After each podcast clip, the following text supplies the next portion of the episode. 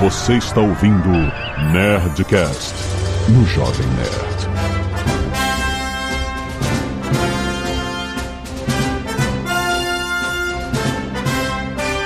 Landa, landa, landa, nerds! Aqui é Alexandre Antônio do Jovem Nerd, começando agora o projeto Harrison Ford 80. Aqui é Carlos Volta. A única coisa que faltou pra esse filme ser perfeito foi o shot round. Fala galera, aqui é o Marcelo Folani e realmente dói tudo. Aqui é Diogo Braco de Braguinha e eu tô na minha sala quarta-feira, terça-feira não. É, Não peguei. Caralho, alguém não reviu esse filme, não? É? Professor Jones. Aqui é Max Valarezo e eu tô achando que talvez eu deva pedir desculpas a Indiana Jones e o Reino da Caveira de Cristal. Caraca! Aqui é a Zagal e Give them the hell, Indiana Jones! Ah. Muito bem, nerds! Aqui estamos para falar de Indiana Jones e o chamado do destino. O chamado do legado. Acho que a gente tem que falar de Chamado tudo. legado de, de- Vixe, não, pera aí, calma. Não é relíquia? É, é o chamado da relíquia? É isso? É a relíquia do destino. Die of Não, eles Destiny. mudaram o nome em português. Não mudaram? Die of Destiny. Ah, esse povo que fica morando nos Estados Unidos, aí não se fica ligado nas atualizações dos nomes aqui no Brasil, aí fica difícil, sabe? Não era relíquia e mudaram pra chamado? Ou era chamado e mudaram pra relíquia? Não, era chamado e mudaram pra relíquia. É pra relíquia. Ah, então tá bom. Eu não sei mais nada do que tá acontecendo. É The Dial. É o Dial. Diz que 9. Diz que não. Vamos lá! Spoilers logo depois dos e-mails. Canelada.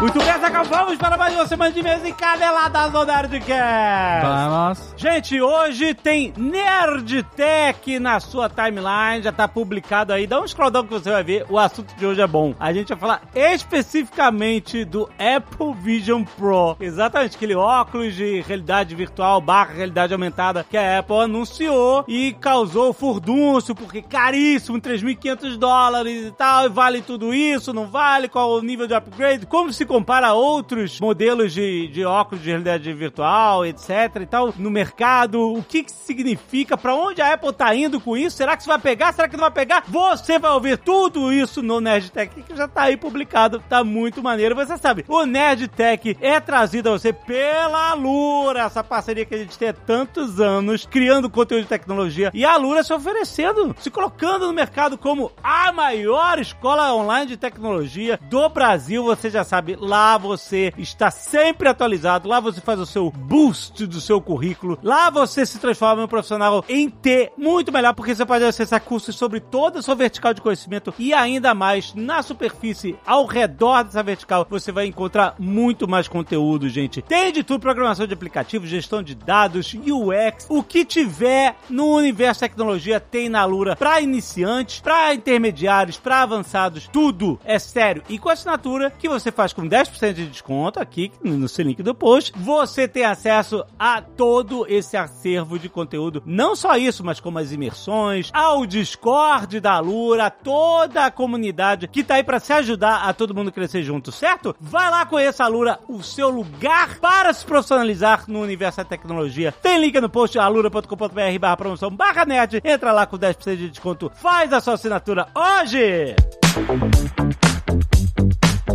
E olha só, vamos lembrar, a gente tá acabando o especial Mastercard no Magalu Azagal. Menos de uma semana. Exatamente, vai até o dia 15 de julho. Ou Então, o que enquanto que é? durarem os estoques. Exato, porque as paradas estão acabando, que é o seguinte: foram mais de 4 mil produtos em promoção com descontaços de até 25% de desconto quando você compra com o seu cartão Mastercard. Como é que funciona? Você vai, tem link aí no post, você vai lá. E aí tem toda a lista dos produtos que ainda estão disponíveis. Eles têm um íconezinho que falam dessa promoção. Você, ah, não, esse produto tem, então eu vou botar no carrinho. Você compra com Mastercard à vista, você tem que ser uma compra à vista, só que utilizando o seu Mastercard. O que acontece? O desconto vai direto pro seu carrinho. Mega, mega promoção, gente. Isso aqui foi um big deal. Magalu fez um sucesso inacreditável. Muita coisa voando da prateleira, então ainda dá tempo que vai até o dia 15. Lembrando, até durar os estoques dos produtos que estão em promoção. Lembrando que a aplicação de desconto acontece no seu checkout. E é válida para todos os canais do e-commerce Magalu, tanto no site quanto no Super App. Então tá esperando o quê?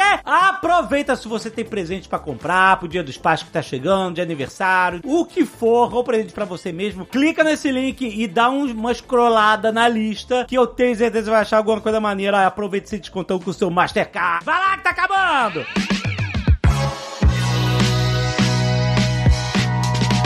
E olha só, gente, quero lembrar que dia 30 de julho vai rolar a Perifacon, exatamente. A gente tá falando aqui, gente, que tem um crowdfunding muito maneiro pra ajudar a galera da Perifacon, que é um evento gratuito, um evento gratuito que nasceu da necessidade de jovens periféricos de frequentarem eventos nerds, geeks e nerds, porque sim, exatamente. Muitos desses eventos são caros, são longe, é difícil acesso pra galera da periferia. Então, o Perifacon existe justamente pra preencher esse espaço, essa necessidade onde a galera se encontra, troca ideia, vê um monte de coisas legais e é um evento totalmente gratuito. Então, por isso que a gente dá esse apoio e a gente quer muito que a Perifacon continue crescendo cada vez mais. Por isso, toda ajuda é importante. Se você puder ajudar, se você puder espalhar aí na sua empresa, ah, minha empresa tem um programa de ajudar eventos sociais, funções sociais, cara, dá uma olhada na Perifacon, cara, é muito, esse dinheiro vai ser muito bem aplicado, porque a Perifacon é um combustível de criatividade, inovação, imaginação na mente do jovem periférico, e é muito maneiro. Isso é democratizar conteúdo, isso é democratizar diversão e a felicidade dos nerds que se encontram nessas paradas. Então, se você puder ajudar, ajude. Tem link aí no post, e lá no Catarse você pode doar o quanto você quiser. Fala pra sua empresa, fomenta isso dentro da sua empresa, fala pro teu chefe, pra o que for, cara. Propaga essa ideia pra gente ajudar a Perifacon a crescer cada vez mais. E não bastasse isso, não bastasse essa novidade, eu estarei lá! Olha aí, jovem. Jovem Nerd, Eu estarei lá no dia 30 de julho. Compromisso, a gente tinha falado, já tinha prometido lá desde a CCXP. Estarei lá. Vamos conversar de tarde. Fica de olho lá na Perifacon, eu não sei ainda a hora, mas certamente no site vai aparecer a programação. E aí a gente vai poder se encontrar, tirar foto, trocar ideia. Vai ser muito foda encontrar vocês na Perifacon. Vambora, galera! Tem link aí no post, ajuda lá.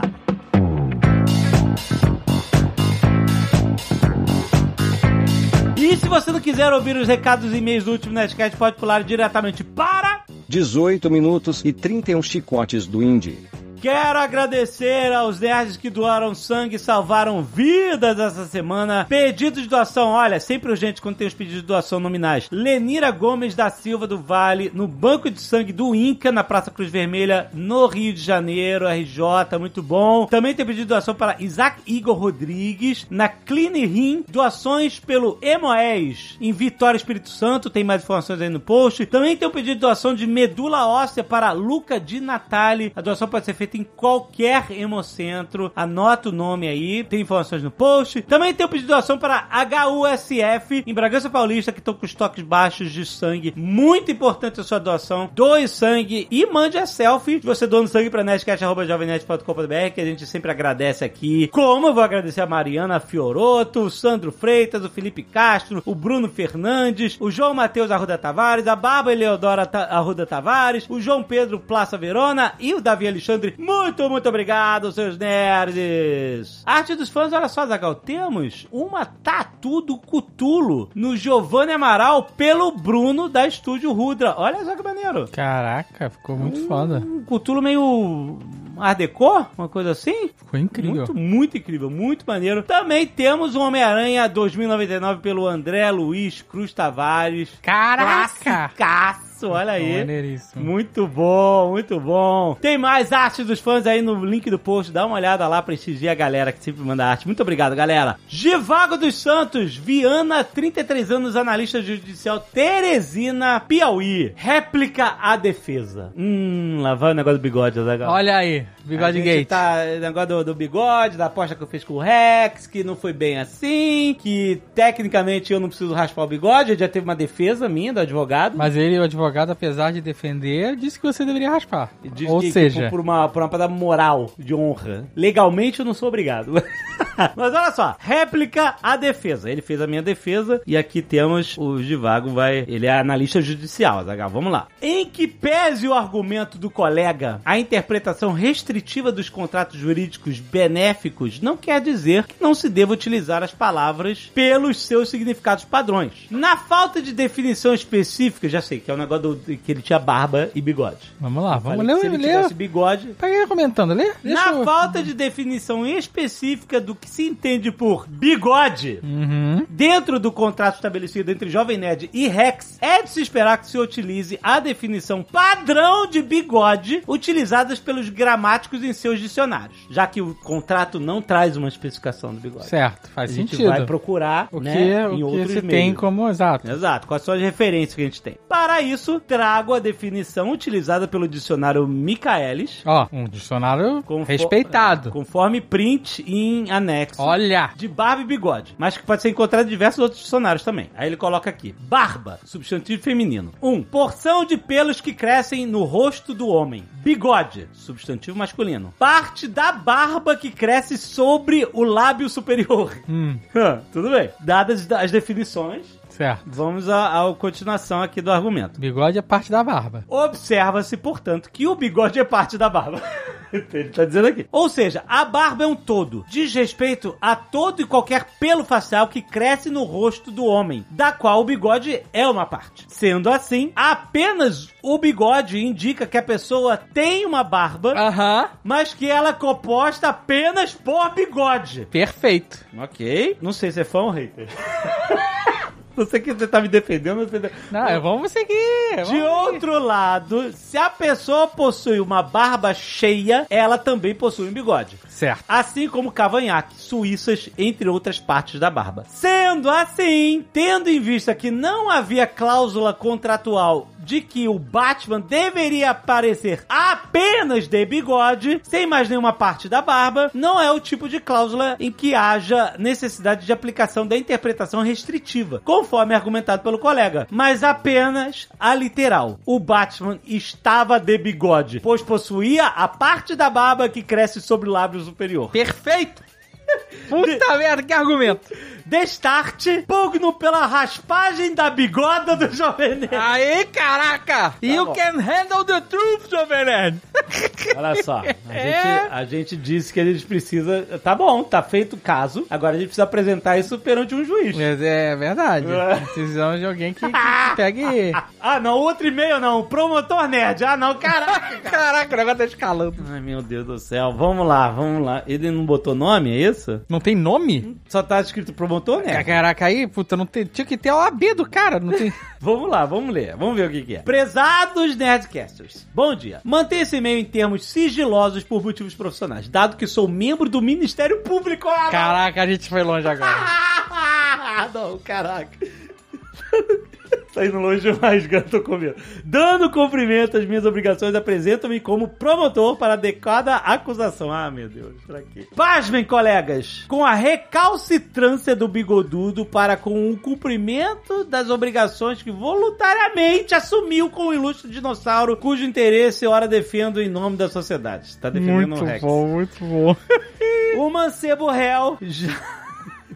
Já não mais tô mancebo. É confesso na admissão da aposta e do adimplemento da condição Batman pintou a bigodudo. Dado que, consoante o Aurélio. Ah, meu Deus, lá vão todo mundo pro, pro, pro Aí, a gente tá tendo uma jurisprudência O aí. bigode é, abre aspas, parte da barba que cresce Aí. sobre o lábio superior. Aí.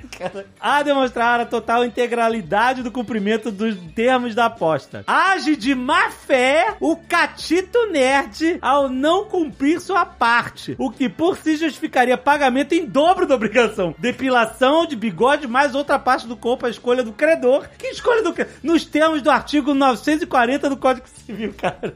Brinca mesmo com o advogado.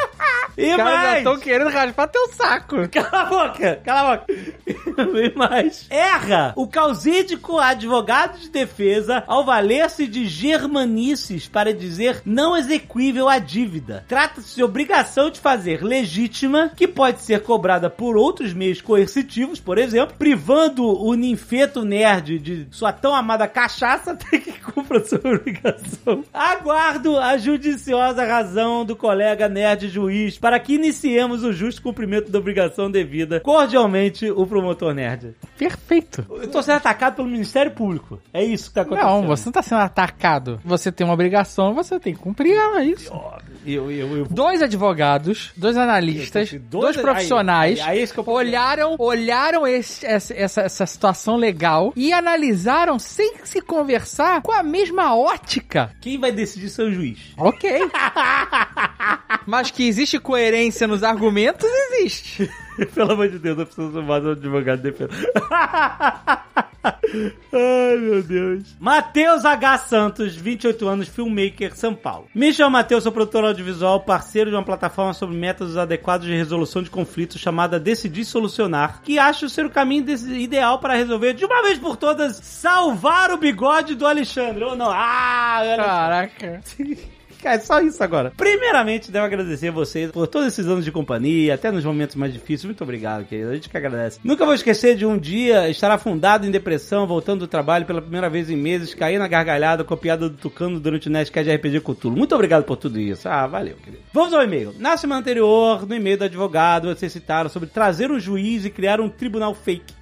Mas se eu disser que podemos fazer isso legalmente, resultando uma sentença com o mesmo peso da proferida por um juiz estatal, ou seja, que deve ser cumprida e sem envolver o nosso sobrecarregado sistema judicial brasileiro. Hum. Eu estou falando de arbitragem. Olha, caraca, a gente tá tendo uma aula de, de, de, Meu- Deus do de direito aqui, cara. Tá uma parada inacreditável isso. Já, jamais imaginei.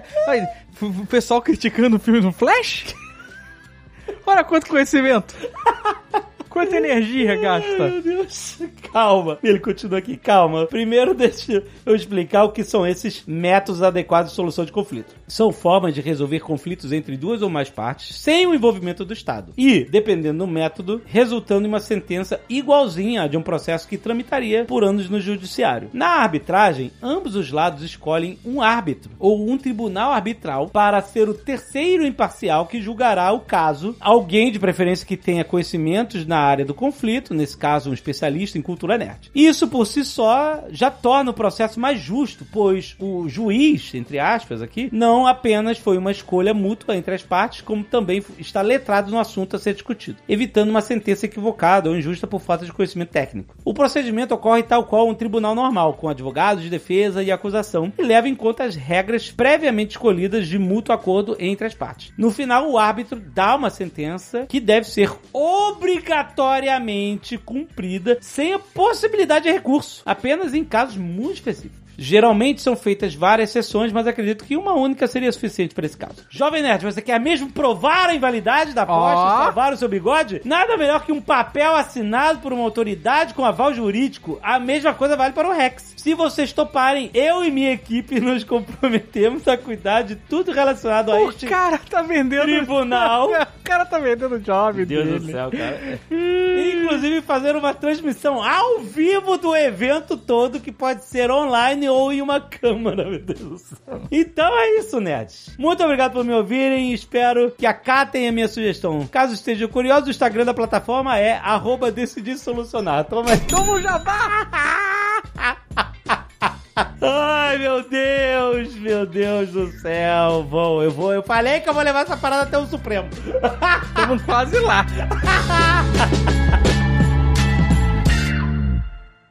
Please allow me to introduce myself. I'm a man of wealth and taste. Seria disque I pra Indiana ou disque J pra Jones? Como é que é isso aí? É Disque 9 pra aposentar. Eu quero falar o seguinte, ó. Max, review yourself. Quê? Ele tá escondendo alguma coisa aí. O Mark tá escondendo. Eu? É. Eu não escondo nada. O que, que você achou do filme? Ah, cara, eu, eu tava esperançoso, mas eu não curti tanto, não. Eu vou ser sincero. Eu fiquei. Ah, como? É porque você é jovem. Olha aí que absurdo. Porque só ainda porque não eu- dói tudo. Ah, Não, vale isso pro meu fisioterapeuta que tá cuidando do meu joelho, viu? Só tá o joelho. Quando você começar Joelho- a sentir o joelho, as costas, Joelho, o cotovelo, aí eu posso pedir uma bitoquinha no cotovelo pra você? aí é que funciona. Cena maravilhosa. Essa é. É, é, esse final, só pra. Porra, esse final, cara, esse final me emocionou pra caralho. Toda a parte demais. final do filme, eu, eu, O Carlos já tava no final. Calma, o cara já foi pro final, calma. eu, eu já tô perdido, né? Esse final me levou, esse final me levou. Carregou o filme inteiro, do, tipo. Ah, eu vou te dizer que eu gostei do filme, mas eu acho que eu vou concordar com o que o Max falou, apesar de ter gostado. Estou aqui para mudar as opiniões. Não, tô zoando, gente, pelo amor de Deus. Não tô aqui pra mudar a ideia de Eles ninguém. estão velhos que nem o Indiana Jones. Não, eu gostei, eu adorei o filme, mas, mas tem problemas. Mas eu, tô, eu, assim. eu sou velho que nem o Indiana Jones. Eu me senti representadaço. Depois, ó, depois do Fat Thor, essa foi a segunda vez que eu me senti mais representado em Hollywood. Ah, muito bom. Já eu me sinto como o, o Indiana Jones rejuvenescido digitalmente no começo. É jovem, mas tem algo de errado ali. Eu- é assim que eu me sinto, sabe? Tipo, Porra. É, se mexer cara, demais, você repara que tá fudido. Esse é o drama dessas tecnologias, gente. Elas são muito caras. Então o diretor tem, é, puta, a gente pode botar o cara novo, vai ser foda, vai ser irado. Antigamente o que eles fariam? Arranjariam um outro ator pra fazer essa, essa parte, sabe qual é? Traria o Chris Pratt, sei lá.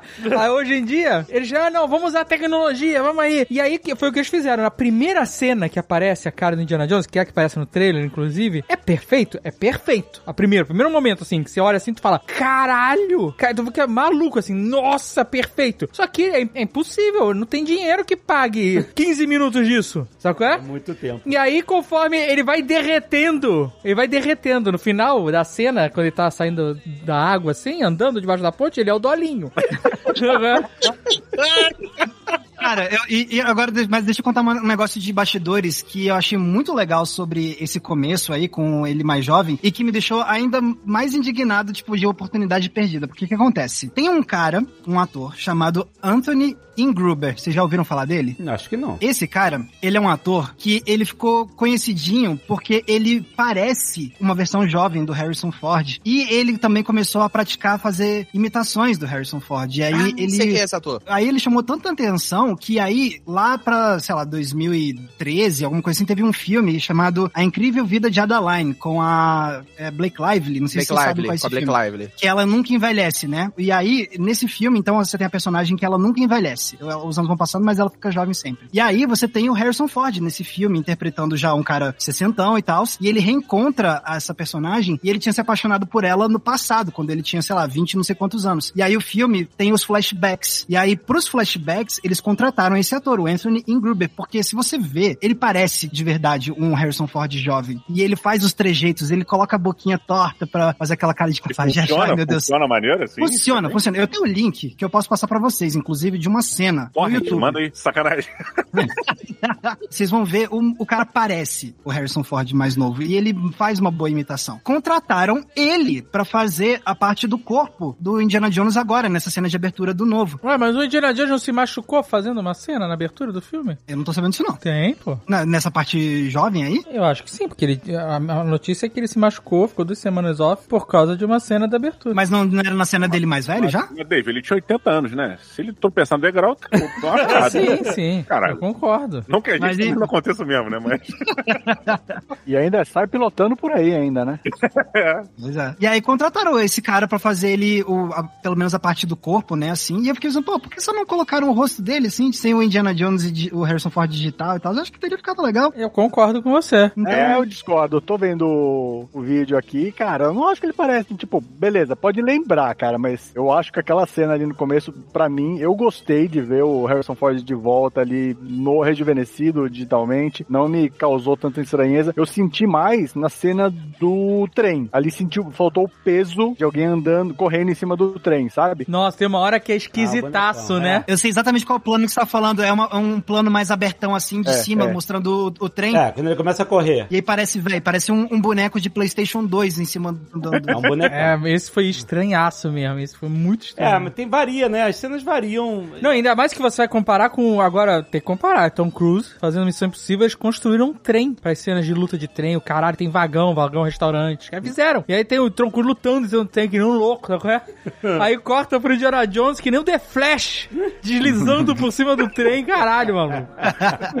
Cara, mas olha só, essa primeira parte inicial, esses 10 minutos iniciais, 15 minutos, eles são um deleite. de É um você. deleite, é. Ele é Indiana Jones no puro. Total, total. E Pô, é Indiana Jones mesmo. contra nazistas. Não tem melhor Indiana Jones do que esse. Não, cara, no, no tempo da perdição. É, Pra mim, eu tive essa sensação durante o filme todo. Assim, é, de verdade, eu gostei pra caramba do filme. Saí feliz do cinema, principalmente Também. porque o filme, ele não tenta ser um filme moderno, sabe? Ele não tenta mudar a linguagem dele e se atualizar e ter um milhão de cena de, de luta e, sei lá, Indiana Jones dando 30 facadas que nem o Punisher, sabe? É? Nos nazistas, né? Não, ele dá um soco, o cara desmaia. É isso, Indiana Jones, o cara dá um soco, pum, a pessoa plof no chão, sabe? qual é? E eu curti ele manter a linguagem. Pegando cipó, fugindo de formiga. Não, que Não, peraí, é o que, que é, porra? Que é, porra? Porra. Não, eu acho maneiro que essa, essa, essa distinção de um momento pro outro, né? Quando você tem esses 15 minutos, você vê ele jovem fazendo as paradas, sendo o Indiana Jones que a gente conhecia. E aí tem uma quebra e começa ele sentado numa poltrona de cuecão, pé pra cima, com meia na cadeira. a camisa. sem camisa, todo ponto só de cuecão. Daqui a pouco ele levanta e é o Harrison Ford, mano. Seminu de frente pra você, no auge dos 80 anos dele, mostrando: Eu envelheci, irmão. E aí ele, como um bom velho, foi reclamar dos vizinhos, sabe qual é? E aí tu tem Som choque alto. de- Nossa.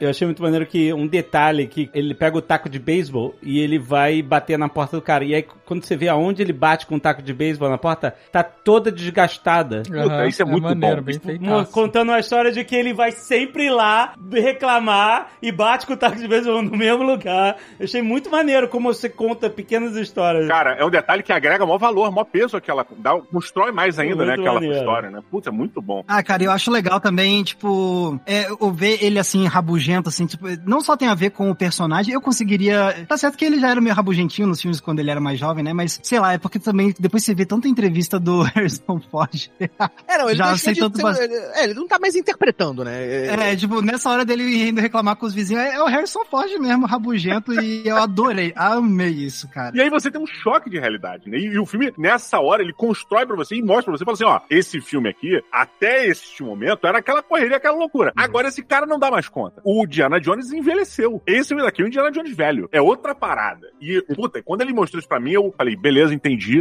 tamo junto. E logo em seguida disso daí vem a cena dele na faculdade. Quem lembra dos filmes an- anteriores, cara, vai ver as, as meninas, né, tipo, se derretendo pelo Indiana pelo Pedro né, né? Indiana. You, né? E agora, mano, todo mundo, né, todo mundo dormindo. Cara, eu achei dele, isso né? brilhante, esse Foda, detalhezinho. cara. Porque eu, eu juro, quando cortaram pro primeiro plano que aparece, tipo, as alunas, assim, eu fiquei, será, cara, que vai ter? E, tipo, Uau, eu adorei que não tinha ninguém dando bola pra ele, porque Não, e, Eu e achei- eles usam essa quebra não só por uma quebra do personagem em si, mas um momento do mundo, né? É Uhum. aquela desculpa de antigamente o passado era popular, era pop. Você conhecer o passado era do caralho, era uma coisa que as pessoas se sentiam fodonas porque elas tinham um conhecimento histórico da parada. Era legal você falar do seu conhecimento, você era o bambambam da faculdade. Agora, a gente tá vivendo o exato momento onde o homem tava pisando na lua. Na o lua. futuro é a próxima Não, e isso ainda né? faz uma relação bem forte com o filme anterior, que trata de espaço alienígena, que trata de uma coisa fora da, da Terra, e aí a gente meio que é jogado na, na nossa cara, olha, o passado do Indiana Jones não é mais importante. Ninguém se importa mais com arqueologia, com túmulos das múmias, todo mundo quer ver os alienígenas, todo mundo quer ver o espaço, todo mundo quer ver o que a gente teve no filme anterior. Caraca, tá aí uma frase que eu nunca achei que eu ia ouvir alguém falar. Tá, todo mundo queria ver o que a gente viu em Indiana Jones 4. É isso que o povo quer, é Indiana Jones Não, 4. mas esse é o que o povo ali dos anos 60 Eu sei, eu tô e zoando, 9 tava querendo. Sim. Hoje eu acho que a gente já viu até demais disso.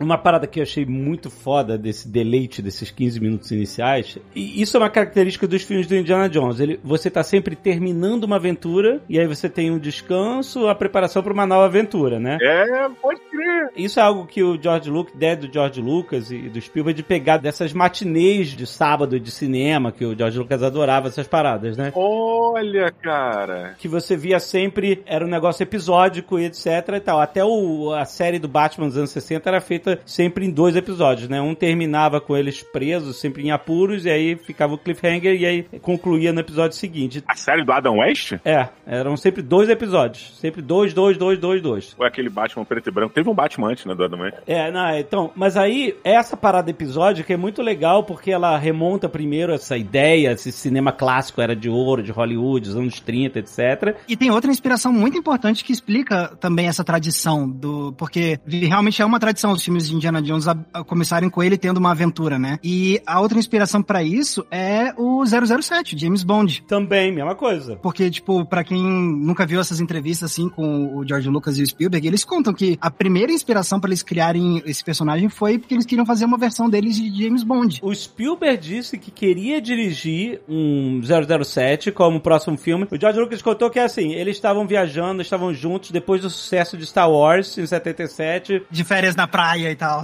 E aí ele estava conversando com o Spielberg e ele perguntou: o que, que tu vai fazer? Qual o próximo filme? Aí ele falou: eu queria dirigir um James Bond. Aí o George Lucas falou assim: eu tenho uma coisa melhor. E aí ele, Sim. ele vendeu a ideia do Indiana Jones pra ele. Porque a tradição de- dos filmes de James Bond também é sempre começar já mostrando ele numa aventura, numa missão. Exato. Aí encerra, vem os créditos de abertura com a música tema da vez e depois começa a história pra valer. E é a mesmíssima coisa que a gente vê nos filmes de, de Indiana Jones. Inclusive, outra coisa, de, que eu- uma conexão que eu adoro é que eu tô, assim, vocês todos já devem saber disso, mas eu tô falando aqui pra galera que tá ouvindo que talvez ainda não saiba disso. Que essa inspiração em James Bond é o que explica eles terem escolhido o Sean Connery pra fazer o pai dele no terceiro filme. Hum, faz sentido. Porque quando eles estavam pensando assim, tipo, pô, quem é que a gente poderia. Quem poderia ser pai de Indiana Jones? Ah, só o 007, né? E aí, pô, então vamos chamar o, o, o original, vamos chamar o original, Sean Connery. É, mas aí achei legal que o James Mangold, ele mudou um pouco, assim, até o, o- Indiana Jones 4, ele, ele, a história do início, a aventura do início é um pouco ligada com o plot, com a trama do filme todo, né? Os outros não, eram, era completamente aleatório, né? E era uma, aí mudava completamente a aventura. E esse também ele usou pra criar um, um, né, um foreshadowing aí do que seria a trama principal do filme, que eu achei interessante, ainda mais trazendo pra esse contexto de fim de guerra, colocando um monte de coisa ali dentro. Nazistas roubando as obras de arte, artefatos, essas coisas. O que aconteceu pra caramba, tem um filme até do Matt Damon, do George Clooney, sobre os caras que iam recuperar obras de arte que os nazistas tinham roubado escondido nos castelos e tal. Então, assim, ele pega algo que fez parte desse momento histórico, né? Esse arruma tudo e vambora, vamos sair, os caras estão metendo tudo num trem, etc e tal. Eles já estão perdendo a guerra, ele fala, ó, você já perdeu a guerra. E sabe, a ideia dele tá capturado. Mais uma vez, conta um monte de história. Ele tá com um uniforme de soldado nazista, ou seja, ele já tava disfarçado e acabou sendo capturado, ele já tava indo embora lá, e aí eles, eles ainda encontram lá o, o Spear of Destiny, que eles dão outro nome, né, pra a lança do soldado romano que perfurou Jesus. A lança do destino, né? Eles... É, e... e Livro e a- do, do Baron Cornell, né? Tem, tem um livro sobre Do isso. arqueiro, arqueiro, a trilogia do arqueiro é sobre a lança. Sobre essa lança, É, né? É, Constantine também, né? Do Keanu Reeves é sobre essa lança aí. E aí acho muito maneiro ele falar assim: olha, é falso. né?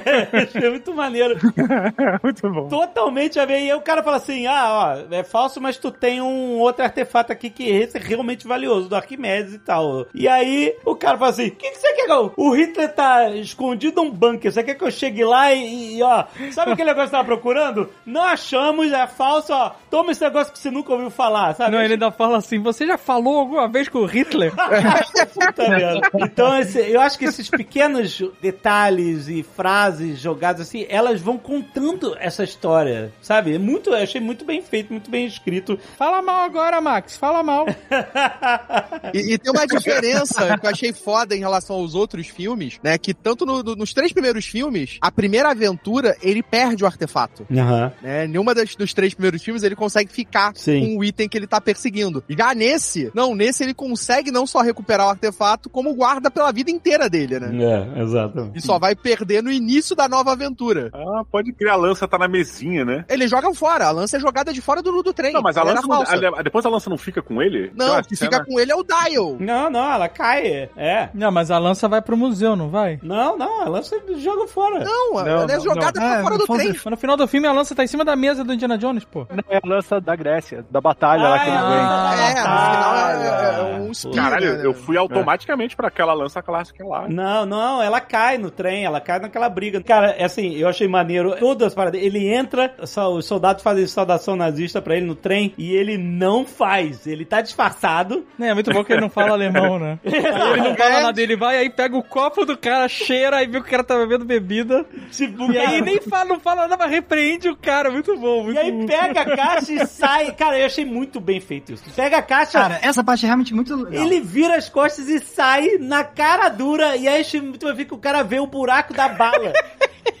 Cara, muito legal esses detalhes. Não, e sutil, isso é né? legal também sutil. porque é uma coisa que já traz no começo um detalhezinho que a gente tem nos filmes clássicos, que é os pequenos momentos cômicos sem diálogo. Aliás, isso é uma Exato. coisa que, que os primeiros filmes sabem fazer muito bem, momentos sem diálogo, né? Então, sei lá, eu penso, tipo, no, na cena no, no primeiro filme, quando o cara, o nazista lá, vai, tipo, pegar um instrumento, começa a dobrar, parece que é um negócio de tortura e é um cabide. Isso, exatamente. Ou então, Cara. sei lá, no, a cena que tem o, o cara lá, espadachim, girando a espada e, eu- e ele só tira o revólver e atira no cara e tal. Então, eles têm uma tradição de saber fazer pequenos momentos cômicos que só precisa ver a atuação, não precisa de diálogo. Então, esse é o momento que me remeteu muito a essa tradição. Mas você vê como foi bem contado isso. Primeiro você vê ele sendo é, capturado com aquele negócio, o cara vão enforcar ele, cai uma bomba que não explode e, e é sugada pelo buraco. Magnífico, achei maravilhoso isso, esse tipo de sorte que eles falam que você nunca deve, é, no roteiro, é, deixar a sorte beneficiar os heróis. Mas, tipo assim, essa quebra desse paradigma no Indiana Jones funciona bem demais no meu, na minha concepção, porque isso é a cara dessa série toda, entendeu? É, mas ela- essa cena tem um problema, Alexandre. Eu, assim, na minha opinião, né? Eu acho que eles, eles dão uma infantilizada em algumas questões ali. Eu, eu adorei a cena, o caralho, mas eles dão infantilizada quando você tem a questão do alarme, né? Quando se entende que a- o, o trem tá sendo invadido, né? Ele tem lá, roubaram as paradas e tal, eles, eles mexem na alavanca do alarme. E aí rola uma movimentação de alguns vagões. E em outros, não, foda-se.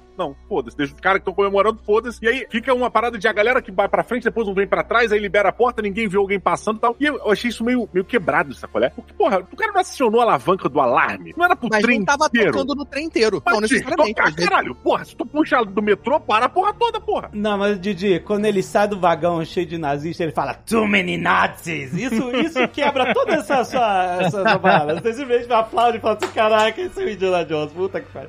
Agora, falando em frase de efeito, eu, eu não sei vocês, mas teve um momento que eu achei que eu, que eu não lembro se isso tava no- nos outros filmes ou não, mas é mais pro final dessa cena, é quando ele finalmente, tipo, derrota o cara lá em cima do trem, né? E aí ele manda o, o- a frase de efeito de quem venceu, que ele fala, ah, aos- ao, ao vitorioso, os spoilers, né? É porque ele tinha falado isso no início. É, não, então, e falou isso, né? Mas é que, tipo, pra mim me pareceu um negócio tão, tipo, caraca, o, o Indiana Jones manda, manda essas frases assim também. Eu não lembrava disso, mas ficou, ficou legal, assim, ficou legal. Ah, ele manda, ele sempre manda essas frases. Se você parar pra pensar, a quantidade de gente que ele mata, é que a gente nunca racionaliza isso, Ah, né? não, não, Assim, isso aí, não, a isso aí eu não duvido, que tava não. com um furo no coração, foi ele que deu um tiro no Exato. cara, a queima-roupa. Exatamente. Eu, Pá!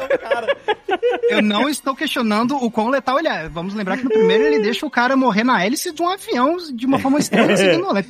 Isso Então, aí não isso tá é nem um- pra discutir.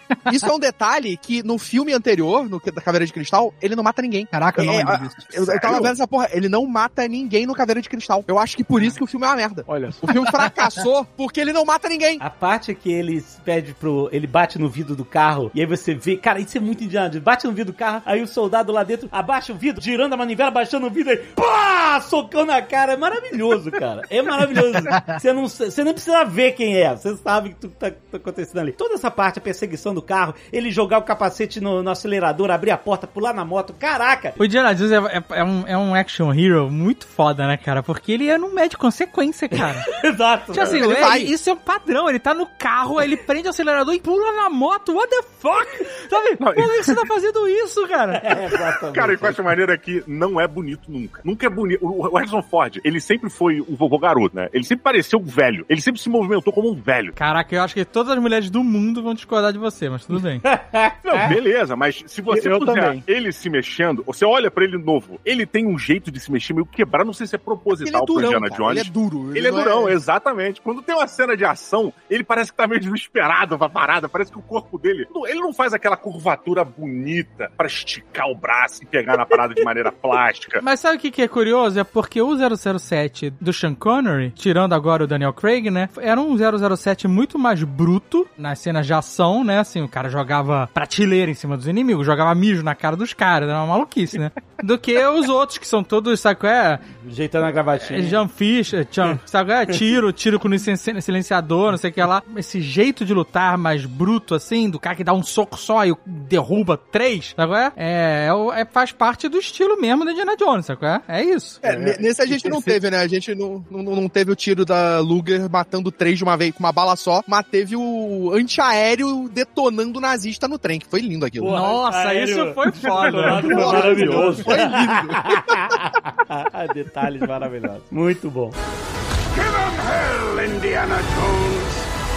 Se tem uma coisa nesse filme que eu acho que funcionou, e funcionou muito bem, foi a Phoebe Waller-Bridge. Ah, ela manda super bem mesmo. Cara, ela é maravilhosa. Que, que se ela, sei lá, eu- ela ser a filha dele no Hospital seria perfeita. Ela é perfeita. Não, não, calma aí, você estragou a história. Não precisa ser filha dele. Não, não, não, mas é, não precisa, não precisa, beleza. Mas ela é perfeita, porque ela é o, o Indiana Jones novo, só que mais filha da puta. Ela é o Indiana Jones, né? Ela, isso que eu achei do caralho, assim, porque eu não, eu achava que esse filme tinha que acabar aí, acabou o Indiana Jones, não vai ter mais nada, a gente nunca mais ouviu falar. Até eu olhar pra ela atuando como Indiana Jones. Ela é Não, o, não, não, o Indiana, o deve- o Indiana Jones deveria ser pra mim, um novo Indiana Jones, sabe qual é? Não, não tem novo Indiana Jones. E eu falei, E caralho, ela tem o shot round dela. E ela tem o shot round dela. é, pode crer. Mas não tem novo Indiana Jones, gente. Tem Indiana Jones. Não Fim. tem. Acabou, acabou. ah, não, peraí, acabou. peraí, vocês vão me desculpar. Já tentaram essa palhaçada com o Shia LaBeouf, não deu certo, tiveram que matar o personagem do cara. Exatamente. Ah, não precisa ter Indiana Jones, a gente pode ter uma Helena Shaw. Assim, eu gostei dela pra caramba também, porque ela é incrível, mas, o, mas ela foi fonte de muita crítica aí da, da galera que não gostou do filme, sabia? Que acharam que ela meio que roubou a cena dele, que, que, que Ah, estão querendo empurrar porra. uma nova franquia, etc e tal. Não, concordo não, eu, eu adorei ela, entendeu? Mas, mas ela realmente rolou isso, eu vi pra caramba isso na internet aí, a galera reclamando dela. Eu veria tranquilo. Porra, mas, cara, a gente tá votando ali um, um cara que é o Indiana Jones, beleza, o cara é foda. Mas, porra, é um cara com 80 anos que não, não, não faz tudo mais, porra. Ele já faz coisa pra caramba. Não, ele tinha que ter uma pessoa mais jovem, com, com certeza, com ele. Não, não tinha como. Não, e, e- e na boa, pra mim, eu acho que é um- um- uma evidência da qualidade da atuação dela, o fato dela conseguir chamar a atenção e ter tanta É. presença contracenando com Harrison Ford, cara. É, É, muito difícil você conseguir ter uma presença que marca as pessoas desse jeito, contracenando com alguém como ele. Não, o elenco desse filme é inacreditável. O Mads Mikkelsen como vilão. Puta, esse cara é um trunfo, né? Ele é o Ah, coringa é. de qualquer baralho, irmão. O Hannibal. Desde, Hannibal. Ele é o desde que seja pra Hannibal fazer um vilão, né? É, deixa pra ser um vilão. Não, mas em Polar eu gosto dele. Ele não é bem um herói, mas também tipo, é, é interessante. Ah, ele é ótimo pra vilão. Ele, ele tem uma, uma pompa, uma cara de, né, de, de desprezo pelo, por quem tá fora, de quem sabe o que tá fazendo. Ele, ele é ótimo. Inclusive foi vilão de 007, né? Em Cassino Hum, Royale. Cassino Royale. Mas eu acho, aí que, tipo assim, eu não preciso explanar tudo agora, mas eu acho que o ponto mais fraco desse filme tá ne- nessa trama em volta dele. Eu acho que ele é bom, mas ele- o vilão não foi tão bem escrito quanto poderia ser, entendeu? Ah, Eu, eu gosto da motivação dele, cara. Eu, eu, eu, eu compro. A motivação é boa, mas ele mas é, é meio infantil a ideia, entendeu? Tipo, eu vou voltar no tempo pra matar o Hitler. E tomar o lugar dele. Ah, não, mas é, é- é o que ele fala, uma hora. Eu tô vendo o tanto de cagada que esse cara tá fazendo e eu sei como arrumar isso daí. Eu sei, mas tipo assim, você entendeu que é um pouco complexo você saber como o futuro vai se desenrolar e aí você chegar e você tomar o lugar do cara e fala assim. Mas, mas é porque ele acredita ainda que ele, que, tipo, o Hitler tava certo. Só que ele fez um monte de coisa errada, né? Tipo, na, na- na É. visão dele. Exato. E ainda mais que ele viu, ele, ele acredita que aonde o Hitler errou, pra- Uhum. na cabeça dele ele sabe, ah, o Hitler errou fazendo isso, isso e isso. E ele viu o desfecho dessas coisas. Então o objetivo dele é, é voltar, tirar o Hitler, assumir o lugar pra não repetir esses mesmos erros. Eu sei, Carlos, mas como que você faz isso? Como é que você chega e eu. Opa, apareceu um cara aqui ele vai ser o novo Führer. Entendeu? Não é tão simples. Não, mas assim. aí, mas aí você, assim, aí é outro filme, né? É, com, com Tom Cruise de tapa-olho, sabe qual é?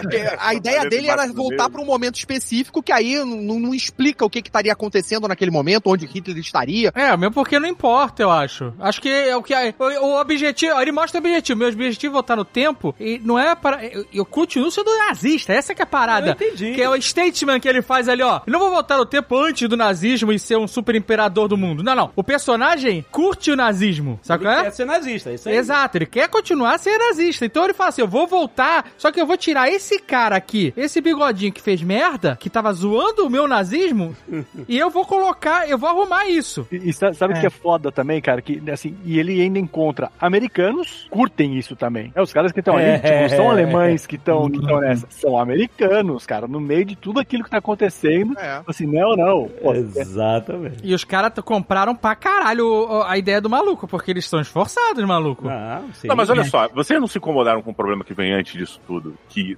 todo o plano gira em torno de, via- de voltar no tempo, o que basicamente é uma premissa aceitável, a gente aceitaria tranquilamente, porque a cultura pop tá cheia disso, a gente já viu porra de filme que teve sentido. Agora, um filme do Indiana Jones que garante que aquela merda vai funcionar. Mas é que tá, ninguém me- acredita nisso. Só o cara e o maluco que morreu, que era o pai da, da, da Helena, né? Acreditavam. Não. o Indiana Jones não acreditava nisso. Nem a Ah, Helena acreditava nisso. É, a motivação do Indiana Jones, se você for parar pra analisar, ela é muito maluca, né? Assim, porque, ah, eu vou recuperar esse artefato aqui, essa relíquia, pra provar que eu não matei os meus colegas de trabalho. Exato. E Né? Eu achei E esquisito. eu vou entrar nessa luta maluca com nazistas do outro lado do mundo, Exato.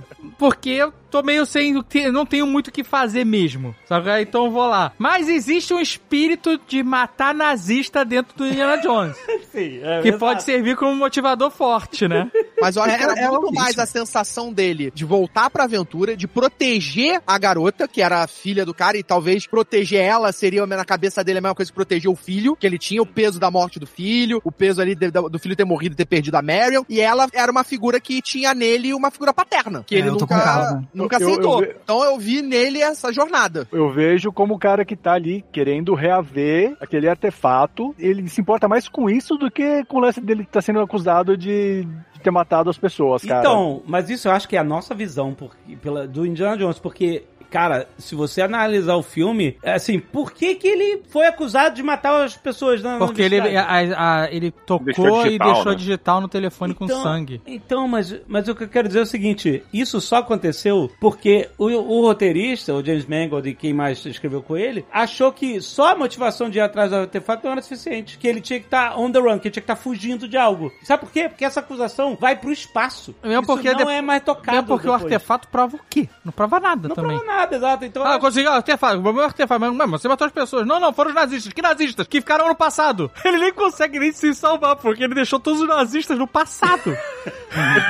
A única parada é porque a CIA sabe da parada. Tudo ali foi armado pela CIA, que acaba sendo morta pelo agente da CIA que tava lá com o Mads Mikkelsen, com os nazistas, é morta. Então, tipo, você tinha a CIA, ela que meio que tirou a culpa dos caras, porque eles queriam os caras. A motivação dele, gente, é porque ele acreditava no poder do bagulho. Vocês estão tentando fugir ele queria salvar ela. Vocês estão buscando explicação pra não ficar tão merda. ele não queria salvar ela. Pra Mas mim, é, a motivação ele dele é salvar ela. Ele Ela- não queria que os nazistas juntassem as duas peças pra não voltarem no tempo. Esse, essa é a real preocupação. Eu acho que tem um pouco dessa motivação, porque o Indiana Jones, apesar de ser um cara cético, ele viu muita merda, ele mesmo fala isso. É, né? exato. Não. Exato, ele fala Sim, isso, ele fala isso, cara. Então, Então- ele fala assim: existe uma chance que remota essa merda ser possível os caras voltar no tempo. E aí é melhor que não esteja na mão de nazistas. Eu concordo, eu acho que essa motivação era suficiente pra inve- inventar que o cara foi acusado de assassinato. e tal. Eu acho que esse roteiro passou por uma parada que eu aprendi recentemente, talvez o Max conheça, chama Script Doctor.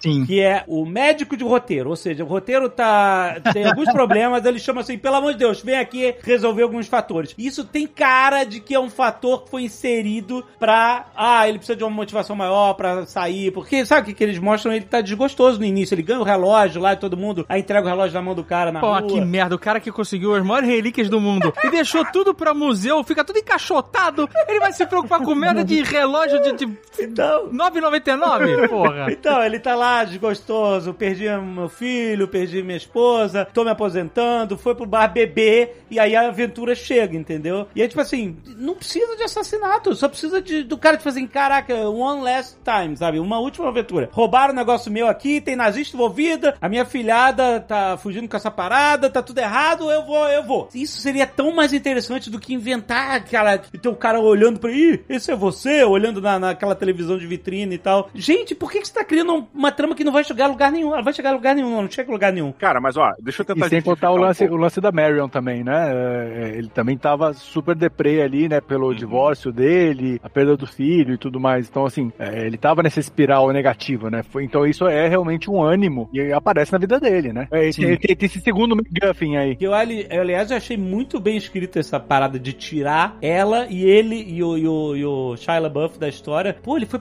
Vietnã e morreu. É, Uhum, eu achei. uhum. Foi muito bom, muito bom. Sim, cara, e ele tá fudido. E aí, tipo assim, o caso. Quando ele fala, quando era, inclusive quando ele conta a história lá no barco. Mas é Vietnã Bandeira. que o Shia LaBeouf luta? É, só É. pode. É, nessa época é Vietnã. Naquela época, né? Foi pra guerra. né? Não, mas ele não morreu agora. Não, ele morreu. Ué, dá, dá pra entender que ele morreu há pouco tempo. Sim, o Vietnã foi há pouco tempo. Década de 60, Vietnã. Mas ele, ele fala que o filho morreu na guerra não, do não fala Vietnã? exatamente qual é, meu. Porque pode ser Morreu Coreia, pode ser Coreia. na- A Coreia foi antes, não, a Coreia foi anos 50. Eu acho que porque o filho dele Ah, tava sido, ativo. o filho dele tava ativo lutando contra nazista, pô. O outro lado do Caveira de Cristal acontece em quê? 40 e quê? 30, 39 Não, antes é da segunda? 50 E... Não, o cara Mas depois- Não, não, foi não. anos é 50. depois é comunismo, né? Anos 50. É, faz 50. A guerra da Coreia acabou em 53, a do Vietnã começa em 55 e vai até 70 e alguma coisa. Então, tipo, a probabilidade. Com certeza, pela época que o filme passa, que é 69, e agora tá tendo divórcio, ele morreu na guerra do Vietnã. Porra, E ele vai- não morreu há 15 anos Ah, atrás, cara. Mas, Falfa, vale lembrar que tem a cena que ele sai no meio lá da rua e tá tendo a parada, tá tendo protesto contra a guerra do Vietnã. Não, sim, o filme se passa em 69, que é no, no pouso da lua. Ele se Tudo passa bem. em 69. A guerra da Coreia acabou em 53. Mas, cara. Vocês estão fugindo do pronto importante. O ponto é, desde o começo do filme, a premissa de viagem no tempo, ela era validada. E a grande questão é, em nenhum Indiana Jones, o poder do artefato era verdadeiro ou não, a gente nunca sabe. Não. Não, a gente Não. testemunha o poder do, do, Não, do não, artefatos, O pô. artefato tá sendo perseguido porque as pessoas acreditam no poder do artefato. Como te- no primeiro eles abrem a arca e sai um monte de espírito e mata todo mundo, mundo. Tanto que o Indiana Jones fala, fecha o olho. Ele sabe que da merda que é. Mano, o pai dele tava morrendo, velho, no terceiro filme. É, Não, tá o terceiro filme eu não tenho nenhuma coisa pra falar, porque ele joga a aguinha lá, joga aquela água oxigenada no ferimento, borbulha o bagulho e pronto. Beleza. O terceiro tem que dizer. Porra, não, não, no tá me dizendo que abriu a caixa da aliança. né? No, no Caçadores do, do Tempo da Petição, ele faz lá o. o- Sabe qual é? Aquele é ilusionismo, porra. O Kalima. ele ficou perfeito por causa da porra dessa, o Kalima. Arranca o coração do outro! Tira o coração com a mão, velho. Não, mas ele, aí que tá. Aí, aí tá. Caralho, eu vou, vocês são muito sensíveis. Você não presta atenção no detalhe, presta atenção. Caraca, Na hora o, que o Kalima vai Didi arrancar tá o querendo coração. mandar mesmo. O Didi tá querendo mandar pra gente o Foi Tudo um Sonho? É sério Não, mesmo? não, não, não tô querendo dizer que foi um sonho. Quero dizer o seguinte: se você analisar a estrutura de cena do Kalima, quando o cara vai arrancar o coração do malandro, ele tem uma plateia que está vendo, né? E aí você tem no palco principal, chega um maluco loucaço, cheiradão lá, é, repetindo a parada, ele conhece, o que tá acontecendo? Falando que ia ser legal. E ele vai sendo amarrado, ele não tá entendendo o que tá acontecendo e tal. Quando o maluco chega e ilude ele, começa a fazer os movimentos, joga o braço pra cima pra desviar a atenção, coisas de ilusionista, de mágico. Ele vai chegando, na hora que ele mete o braço pra arrancar, ele vira de costas pro público e ele tampa a visão. O que a gente Não, assiste... então você está me dizendo. O cara, o Didi, a versão do filme dele tem o Padre Quevedo falando: Isso não existe! É, Não. é o padre. Mr. M, Mr. Que é o. Mr. M, que eu ia falar, David. Copperfield da Índia.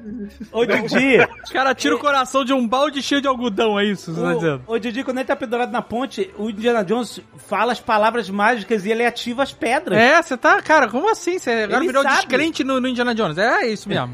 Como o Indiana Jones fala, eu vi muita coisa que eu não consigo explicar. É isso. Mas muitas das coisas que ele viu, ele explica. A graça, e o George Lucas sempre falou isso, tudo no Indiana Jones, em volta do artefato, é desmistificado. As armadilhas, tudo isso, você vê, até no, no- no- no- na última cruzada, todos aqueles desafios eram todos desmistificados, eram todos mecânicos. Você viu o sopro de Deus lá, era tudo mecânico, era uma lâmina, era um negócio. Até a ponte invisível, o salto de fé, ele desmistifica. Até hoje eu acho que ele tinha que ter morrido na lâmina, porque o homem penitente não se ajoelha e rola na frente de Deus. É, exatamente. A gente descobriu que o homem penitente se ajoelha e rola na frente de Deus. Mas o fato é que, assim, eles desmistificam tudo até o artefato, que é mágico de verdade, entendeu? Essa que é a graça da parada. Mas olha só, vamos usar o Templo da Perdição, tá? Essa cena que vocês falaram das pedras e o caralho. Qual é a premissa que tem o filme? Ah, eles tiraram a, a pedra daqui e aí o mal chegou. A pedra, ela nos nos trazia fertilidade, nos trazia vida, não quer dizer fartura e o caralho. É, existiam as três pedras de Ankara. A Sim. vila tinha uma delas, e era a pedra Era que eles trazia que fertilidade. Sim, A mas aí era toda, né? nisso. A E juntar as três pedras era Então, o que te daria vamos chegar lá. glória. Vamos chegar lá. Essa é a parada. Quando você chega e vê o começo do filme, que a, a, a vila tá sem a pedra, o caralho, qual é o problema que aconteceu ali? Irmão, tiraram a água daquela vila. As o problema se resume à falta crianças. d'água. Não, que água! As crianças, cara, eles secretários as crianças. Não, não, não, não. Inicialmente, a primeira coisa que o cara fala é da água. Da água não, que ah, tudo começou a morrer e o caralho depois, os homens foram lá lutar e o caralho, isso aqui, e aí eles vieram aqui e levaram as crianças. Mas o problema é, a vila começou a perder a vida, começou a perder as plantações, começou a perder a porra toda. Por quê? Não é porque a pedra saiu, é porque a água parou de chegar. Por que, que a água parou de chegar? Porque a galera do templo lá, porra, fechou a- as Então. barreiras d'água, represou a porra do rio. Então, mas esse que é a parada de desmistificar tudo até o artefato em si, que não é desmistificado. Ele, pelo contrário, ele quebra a expectativa e ele se mostra mágico de verdade. Ele, se, ele mostra um poder sobrenatural, entendeu? É, E esse é o primeiro artefato que não tem poder sobrenatural, uma parada assim. Quer dizer, é outro que também não tinha, porque eles dizem que é ciência, que é outra dimensão, cacete. Mas esse ele fala, ele fica o filme inteiro falando que é ciência, porque tudo é ciência, porque o homem chegou na lua, que o cara É matemática, né? é cálculo de um evento cósmico, daquelas aberturas no espaço-tempo, etc. fissuras no tempo e espaço. né? É, Pô, ah, como prever tempestade solar. Uma Pô, mas não Agora- foi muito agora- descarado. Eu achava que a medida, a matemática que era feita pra explicar esse mistério em cima das coisas, era mais equilibrado, sabe? Ao ponto de eu olhar pra esse momento da magia e ainda assim justificar como algo científico, ter, ainda conseguir enxergar a explicação pra outras coisas, de outra maneira. Nesse aqui não tem como explicar. Não tem como você justificar, não sei que ele tenha batido a cabeça. Caraca, Didi, os caras abrem a arca da aliança e os nazistas derretem. Qual é a ciência? Espíritos de luz saindo Aqui. de dentro dela. Max, Max, aqui em Max aqui de Brasília. Quando começa a seca aqui, tu pode andar num tapete e tocar em uma pessoa? Caralho, tu não pode, isso, não, tu gente? bota a pessoa eletrificada. Tu dá choque que dói pra caralho, fica vermelho tudo. Imagina a porra do a, do a, do a, Meu Deus do céu. do arcada lá por dois mil Não, não, não, calma lá. Você tá, você tá, o Didi, você tá, tá falando da- que a grande merda é essa, cara? Mas a grande merda, na verdade, é que, de novo, a gente tá falando de um filme de multiverso, né? Puta que pariu, não tem, não tem outra, outra ideia nos filmes de agora que não seja multiverso, cara. Isso já, já tô de saco cheio já, cara. Tudo- Eu adoro Homem-Aranha, adoro Flash. Adoro o Flash. Para, para. Peraí, cara. Caraca, para e volta um segundo. Adoro Deixa o... aí. Não. Sério? Carlos também. Tá no meu time, tá no meu time. Tá no meu Gosto time. muito do The Flash, cara. Tá no meu time aí. Também, gostei pra Quem caramba. não gostou de The Flash? Não, A gente tá bom. gostou também, Azagal. A gente gostou. Eu gostei do filme do Batman. Vocês reclamaram aquele podcast inteiro de The Flash pra chegar no final e falar, mas eu gostei. Não, é aqui é Indiana Jones. Eu acho que. Sabe qual é o ponto? É porque durante a época do De Volta ao Futuro, quando a gente falava de viagem no tempo, a gente nunca encarava isso como multiverso. A gente sempre encarou até então, né, a viagem no tempo como ação e reação. Você muda isso, você muda no passado, você altera o futuro. Na mesma linha. Esse era um entendimento comum de todos, né? Só que com o advento do multiverso, qualquer viagem no tempo cria multiversos, né? É, é o novo entendimento de viagem no tempo. Então, a partir do momento que o Indiana Jones consegue viajar no tempo, ele tá criando é, é, multiversos, né? Não, mas a história do filme, pra mim, deixou claro que já era o destino dele fazer isso. Já tava escrito, ele já tinha ido pro passado Não. É, o relógio tava lá na tumba. É. É, ele já tinha voltado no tempo. Tá Então a né? gente tá na mesma linha do tempo e já estava determinado que eles iam, porque até o professor lá, o pai dela, da, da Helena, já tinha anotado a data que eles iam voltar. É loop fechado, é loop fechado. Não, e o relógio também no. no É, o relógio de pulso que já tava na tumba do Arquimedes. Então já O que eu era acho doido. pré-determinado. Foi direto no relógio, né? Shiny Things! É a gangue do Rolex, meu. Caraca! Visionário. Ali que Visionário. nasceu,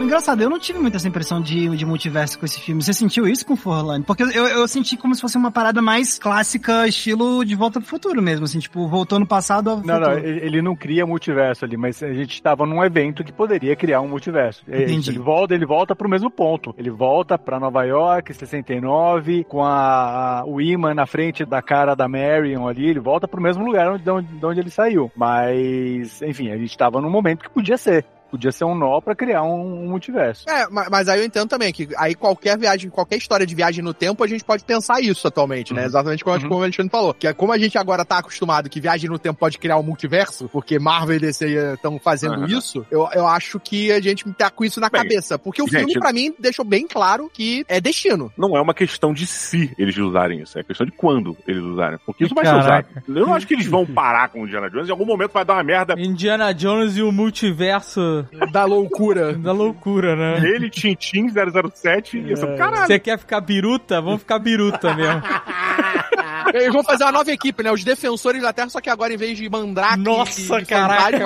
Vai ser Indiana Jones, mas quem Cartola 007, Tintin. Eles vão aproveitar e fazer o crossover com tudo em todo lugar ao mesmo tempo, só por causa do ator que faz o short round. Aí vão arranjar um jeito de explicar que Aí. era uma versão jovem dele e tal. Ah, olha aí, tem short round. Ó, você trouxe o Short Round, eu vou falar que esse é o maior erro do filme. Perderam, cadê o Doutor Roteiro? O Doutor Roteiro podia ter resolvido isso aí. Doutor Roteiro. Doutor É um novo aplicativo, né? Caraca, porque o filme tem um monte de, de fanservice, um monte de homenagem aos outros filmes, né? Com os vermes lá, né? E ele falando. insetos, tem hora é, que ele fala, ele tá escalando e a mulher passa por ele rápido, né? E ele fala assim: Porra, eu tive que tomar o sangue de Kali, eu tomei tiro oito vezes, eu tenho sei quantos pinos, eu fui. sabe qual é? é tentaram arrancar meu coração, não sei o que. E, e eu não tenho mais essa energia toda. Então, em vários momentos ele traz coisas dos outros filmes, né? que- O que é muito legal. Trazem o Sala, né? Lá em Nova York, maneiro pra caramba também. Pô, a, a cena, até uma- o Max falou agora, a cena da espada que ele atira, a gente tem uma inversão, né? Que é a cena do chicote. É, com chicote, exato, né? Ele dá o chicote e os caras todos puxam a arma e atiram nele. Caraca, eu não tinha pensado por esse lado, você tem toda razão. É isso aí. é. E aí, porra, os caras tinham tudo aí, todo lugar que o Harrison Ford. O Harrison Ford não vai aguentar mais também o short round. Todo lugar que ele vai, o, o moleque sumona, sacou? Ela aparece. o cara tá no Oscar e pum! Na Premiere que teve em Los Angeles, chega a ser meio ridículo que o Harrison Ford tá lá falando com alguém e alguém empurra, sabe? qual é? Empurrou, Vai lá é, falar com o Harrison Ford. Ele, É, ele pois é. caralho, de novo esse Caralho. cara.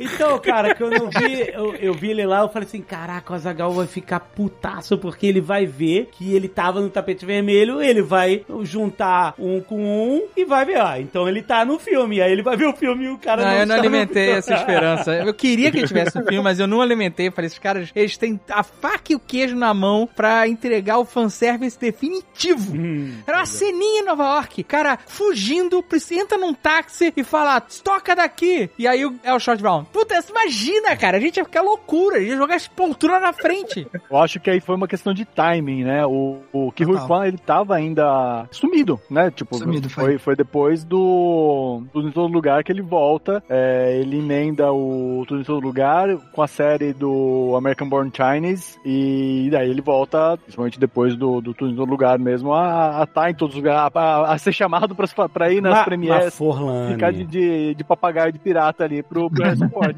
Duas diárias, tira a cena do cavalo, É, tira a cena do cavalo e bota um táxi no lugar. É isso, gente. Não, eu concordo, eu concordo É. totalmente, mas é que é um cara, era uma carta que tava fora do baralho, né? Ela, ela apareceu depois. Cara, não, não, falando, não, tem- falando, peraí, falando, não tem essa desculpa, sabe por quê? Porque no, em Star Trek 4, de 86, Eita. é de 86, né, Carlos? Tem uma cena que ele- eles voltam no tempo pra, pra década de 80. Aí eles estão num ônibus, o Kirk Spock, e tem um punk ouvindo som alto no ônibus, É verdade. É verdade. e o Spock vai lá, conservador, e bota o cara pra dormir em vez de curtir o, o rock. Aí, 40 anos depois, eles fizeram essa série do Picard e eles já acharam o punk do ônibus e fizeram a mesma cena de novo, do punk no ônibus. Caraca. Só que com o Picard. Então não tem desculpa! Podiam ter ligado. Cadê o telefone desse garoto aí? Chama ele. Aí não, agora Ia tá barato, né? Não ia estar inflacionado. Aí de repente ele reaparece. Ah, não, ninguém vai lembrar dele, ninguém lembra e tal, não sei o que. Aí ele reaparece. Ih, o cara ganhou o Oscar e tal. A gente se fudeu, né? E ele pra dirigir o carro, aquele tuk-tuk lá nas cenas de fuga, o cara ele ia ser maneiríssimo, porque é o Short Round que dirige carros, né? Do Indiana Jones, cara. Ai, ai, pois é. Cara, aliás, apesar do Azagal achar que é válido e eu concordar que podia ter um short round ali em Nova York, a cena do cavalo, achei, pô, aquilo é de nós caraca, né? Não, Tipo, é, eu gostei, achei divertido. Não, não Todas, gostei. Mas eu trocava a cena do cavalo pelo short round dirigindo um táxi tranquilamente, sabe é? Fácil, fácil, fácil. Todo esse rolê é muito maneiro. Aquele gigantão, aquele cara, o montanha. Caraca, esse cara é sinistro, O mano. Oliver Porra, cara, Richer, é né? O sinistro. Rock. O cara arrancando o cara do carro de desfile com a missa, ele entra e sai, E a Miss não- gritando em todas as cenas. sai cantando pneu, a Miss gritando. Tudo é muito legal, cara. O, o, o Harrison Ford dando aquele soco de backhand nos caras na rua, dando tiro pro alto, todo mundo abaixando, menos ele. Cara, tudo é. Ele no metrô, segura meu cavalo aqui. Cara, cara, o detalhe da cena da, da modelo eu achei foda. Porque ela não para de gritar e você vai ouvindo o grito dela ao longe. E aí vai aumentando. Ah, faz a curva, depois vai embora e aí o grito dela vai diminuindo. E aí, tipo, ela não para de gritar um momento com o cara no carro. Todas as cenas de ação foram muito bem feitas, cara. Quando ele vai pra Tandis, cara, é incrível. Toda a sequência. Aliás, que eu acho que foi a melhor sequência do filme. É muito maneiro quando eles falam, lá, fica tentando guiar ele. Ah, pega a direita ele. Eu sei, eu conheço o Tangier, pô. É Oh, muito um, um- bom. um detalhezinho, um, um detalhezinho bem assim, tipo, que ele fala, né, eu conheço o Tanger, né? Sabe por que ele conhece Tanger? Provavelmente de onde tiraram isso? Porque ele não vai pra Tanger, Tanger em português, né? Ele não vai pra Tanger nos outros filmes. Mas sabe quando ele vai pra Tanger? No seriado dos anos 90 do Jovem Indiana Jones. Tem um episódio que ele é um moleque e ele tem uma aventura que ele vai pra Tanger. No Jovem Indiana Jones, maneiro. No O Jovem Indiana Indiana Jones, cara, a gente viu três aventuras dele. E o cara conhece o mundo inteiro. Exato, exatamente. Ele fez a vida, a família, a- a- o Marcos e a família do Marcos devem muito ao Indiana Jones. Eu não consegui curtir tanto, assim, a cena de, de perseguição em Tanger, assim, tipo, a cena do. Nossa, eu adorei. Adorei Nossa, eu achei, pô, alucinadamente, cara. a- a- achei muito Indiana Jones. Quando ele tá descendo lá com aquele tuk-tuk na escada, blá, blá, blá, blá, blá. porra, eu achei foda, foda demais.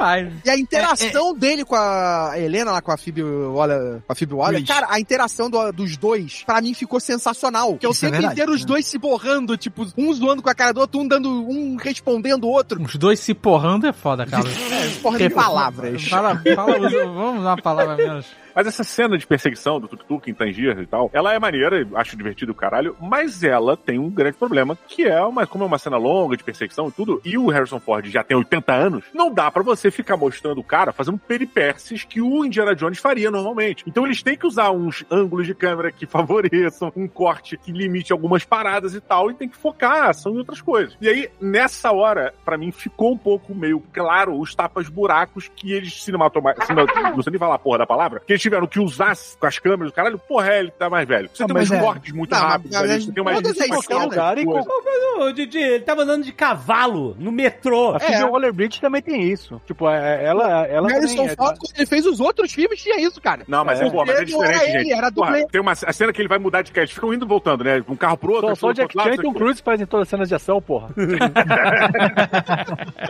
Não, mas ó, o Harrison Ford em vários filmes ele pula sempre de um caminhão pro outro, né? Ou de um veículo pro caminhão, ou do cavalo pro caminhão, ou do cavalo pro carro. E você vê é, é, esse salto, você vê essa movimentação bem clara, bem plástica até, e até meio estabalhada, o cara, mas você vê. Aqui, cara, você tinha cortes bem grotescos. Ele tava num carro, ele, ele mexe o corpo como se fosse pra direita, corta ele tá no outro carro. Sabe qual é? É só uma parada meio, meio de, sei lá, cara. O- eu concordo em partes com o Didi Braguinha aqui agora, porque, assim, eu acho que. Eu sinto que, em termos de, de, de montagem e de, e de direção, eu senti que essa cena ficou um pouco protocolar, assim, tipo. Uhum. É, sabe, tipo, eu achei, eu- me, me lembrou qualquer outra cena de perseguição que eu vi em outros filmes, e isso me incomoda porque se tem uma coisa que o Spielberg fazia muito bem na cena de perseguição nos outros filmes de Indiana Jones, era sempre criar uma cena que você olha assim, caraca, só em Indiana Jones eu vou ver uma cena de perseguição assim. E eu digo isso porque o próprio James, James Mangold faz no começo, a gente falou agora um tempão sobre a cena de abertura, de, de que tem perseguição no trem e tudo mais. Essa é uma cena de abertura que eu acho que tem muito o espírito da lógica de construção de cena de ação que a gente vê na, na trilogia clássica e que eu senti falta nessa do Tuk Tuk, porque as cenas de ação de, eu penso, sei lá, na cena do tanque, eles conseguem contar uma história que vai tendo ao longo dessa perseguição pequenos momentos que são momentos assim, tipo, ahá, sabe? Tipo, ou é uma piadinha legal, ou é uma sacada genial do Indy de, tipo, sei lá, no, no- na última cruzada ele arranjar um jeito de colocar um negócio que vai fazer a, a moto do nazista perseguindo ele dar umas piruetas, não sei o quê, ou então uma coisa chocante. E eu senti nessa cena do Tuk Tuk, assim, meio que tipo, ah, é uma perseguição, vai de ponto A a B, tem um- uma piadinha aqui ou outra, mas, não sei, me pareceu pouco inspirado nesses momentos ahá que sempre tinha Uhum. nos outros filmes e que tem na, na abertura inteira, como a gente já debateu. Então, por isso que eu não, não me impressionou tanto, entendeu? momentos começando desde o ponto da briga lá dentro do bar, lá dentro do, do restaurante. Sim. Que é na mesa, quando ele faz a parada do chicote,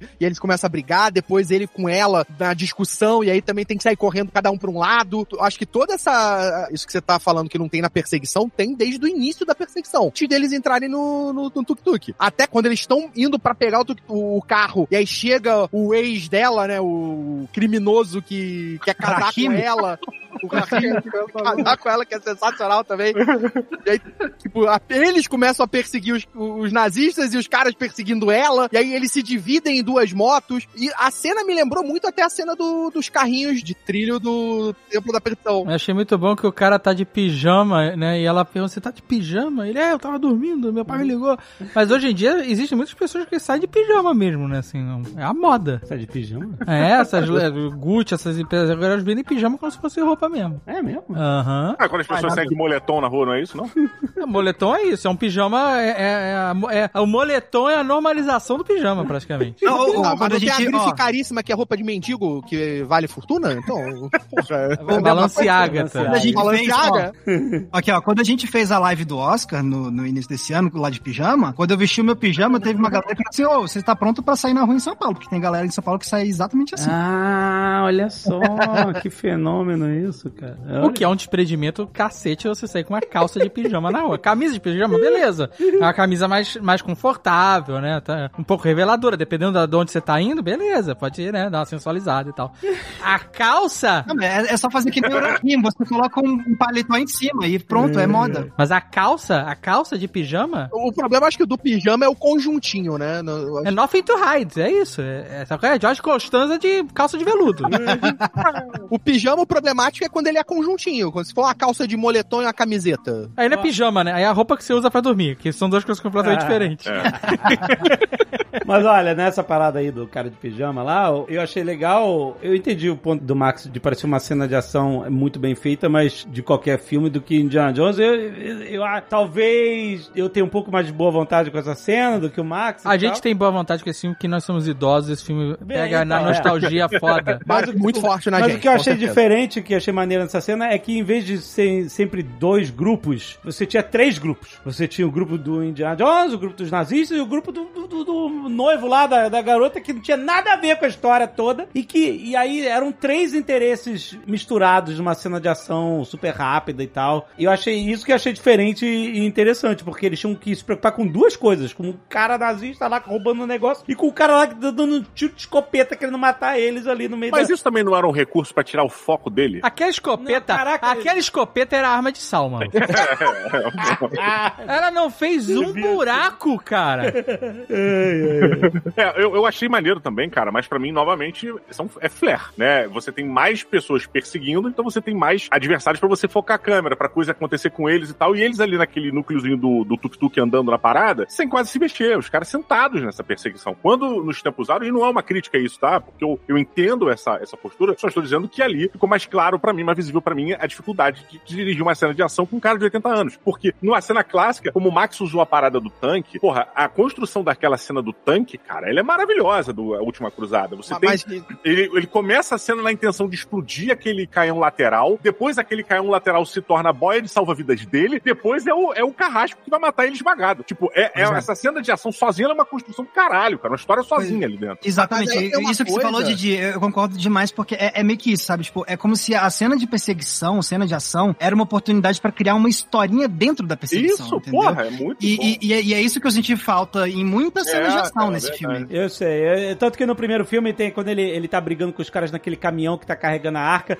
ele cai pra frente, é jogado pra frente do capô, aí ele cai e segura na grade do caminhão, aí ele vai subir as grades, começam a sair na mão dele, aí ele arra- sai por baixo do caminhão, joga o chicote, se prende do caminhão, volta, pega os caras todos, aí volta pra cabine do caminhão e joga o cara pra fora. Tipo assim, eu sei, conta uma historinha e o Indy sempre em problemas, você tá dizendo que ele tava ali, ah não, ali ele tava só no volante e dirigindo, e no máximo pulou de um tuk-tuk pro outro e tal. Eu entendo o que vocês estão querendo dizer. Mas aí eu acho que tem que entender uma coisa que não o filme constrói. Não, tem uma coisa que dá pra entender, porque o filme constrói isso, cara. Esse Indiana Jones que a gente tá vendo não é o Indiana Jones que a gente sempre viveu. É, não vai aguentar aquela porrada toda. Não é porque o Harrison Ford tem 80 anos, é porque o Indiana Jones tem 80 anos. É, exatamente. Isso é um ponto legal que o Harrison Ford, inclusive, eh, trabalhou nas entrevistas, né? E falou que ó, o personagem envelheceu, é uma outra ótica. É um cara que, que não é mais quem ele era. É um cara. é- é- é- é- comparando aqui com o Flash, é o Batman do Keaton ali, que tá desgostoso e está vivendo a sua última aventura. É, é o que a gente tá vendo. E esse filme pega nós idosos por isso.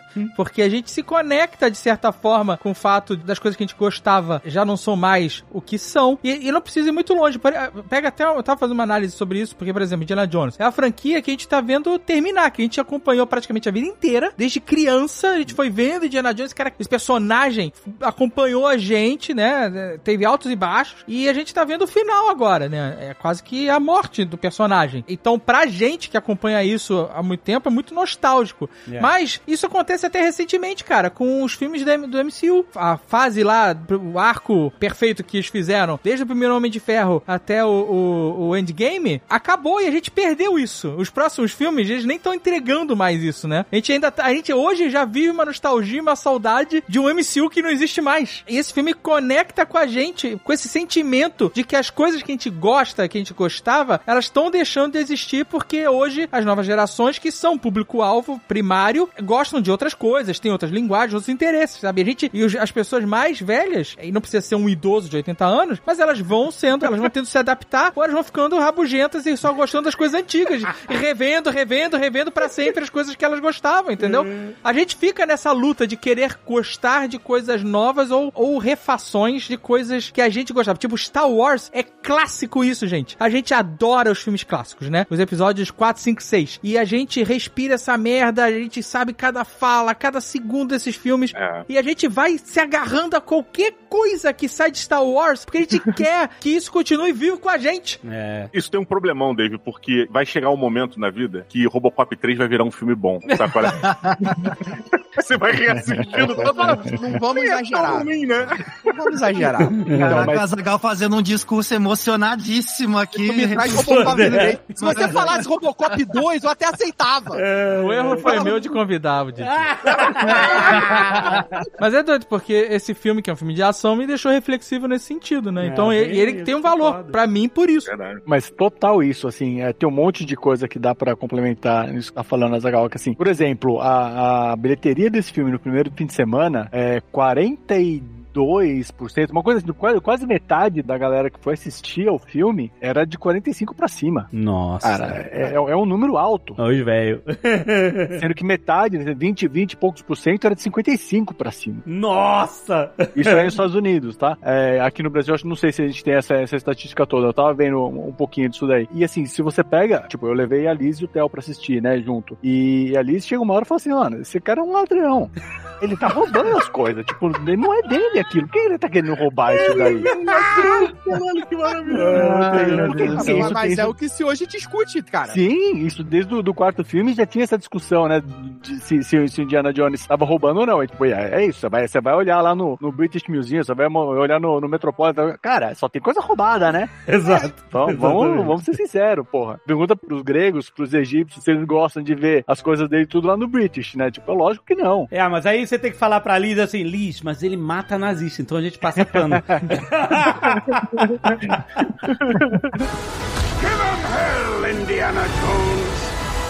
Depois de, de toda essa super briga na, em Tandias, a gente vai lá pra Grécia pro mergulho. Caraca, Antônio Bandeiras rejuvenesceu uns 20 anos, né? Tá ótimo, né? Que ele tava uma tartaruguinha e ele tá excelente Tá agora, cara. Ele farinha, pegou, arranjou o cálice ali e mandou.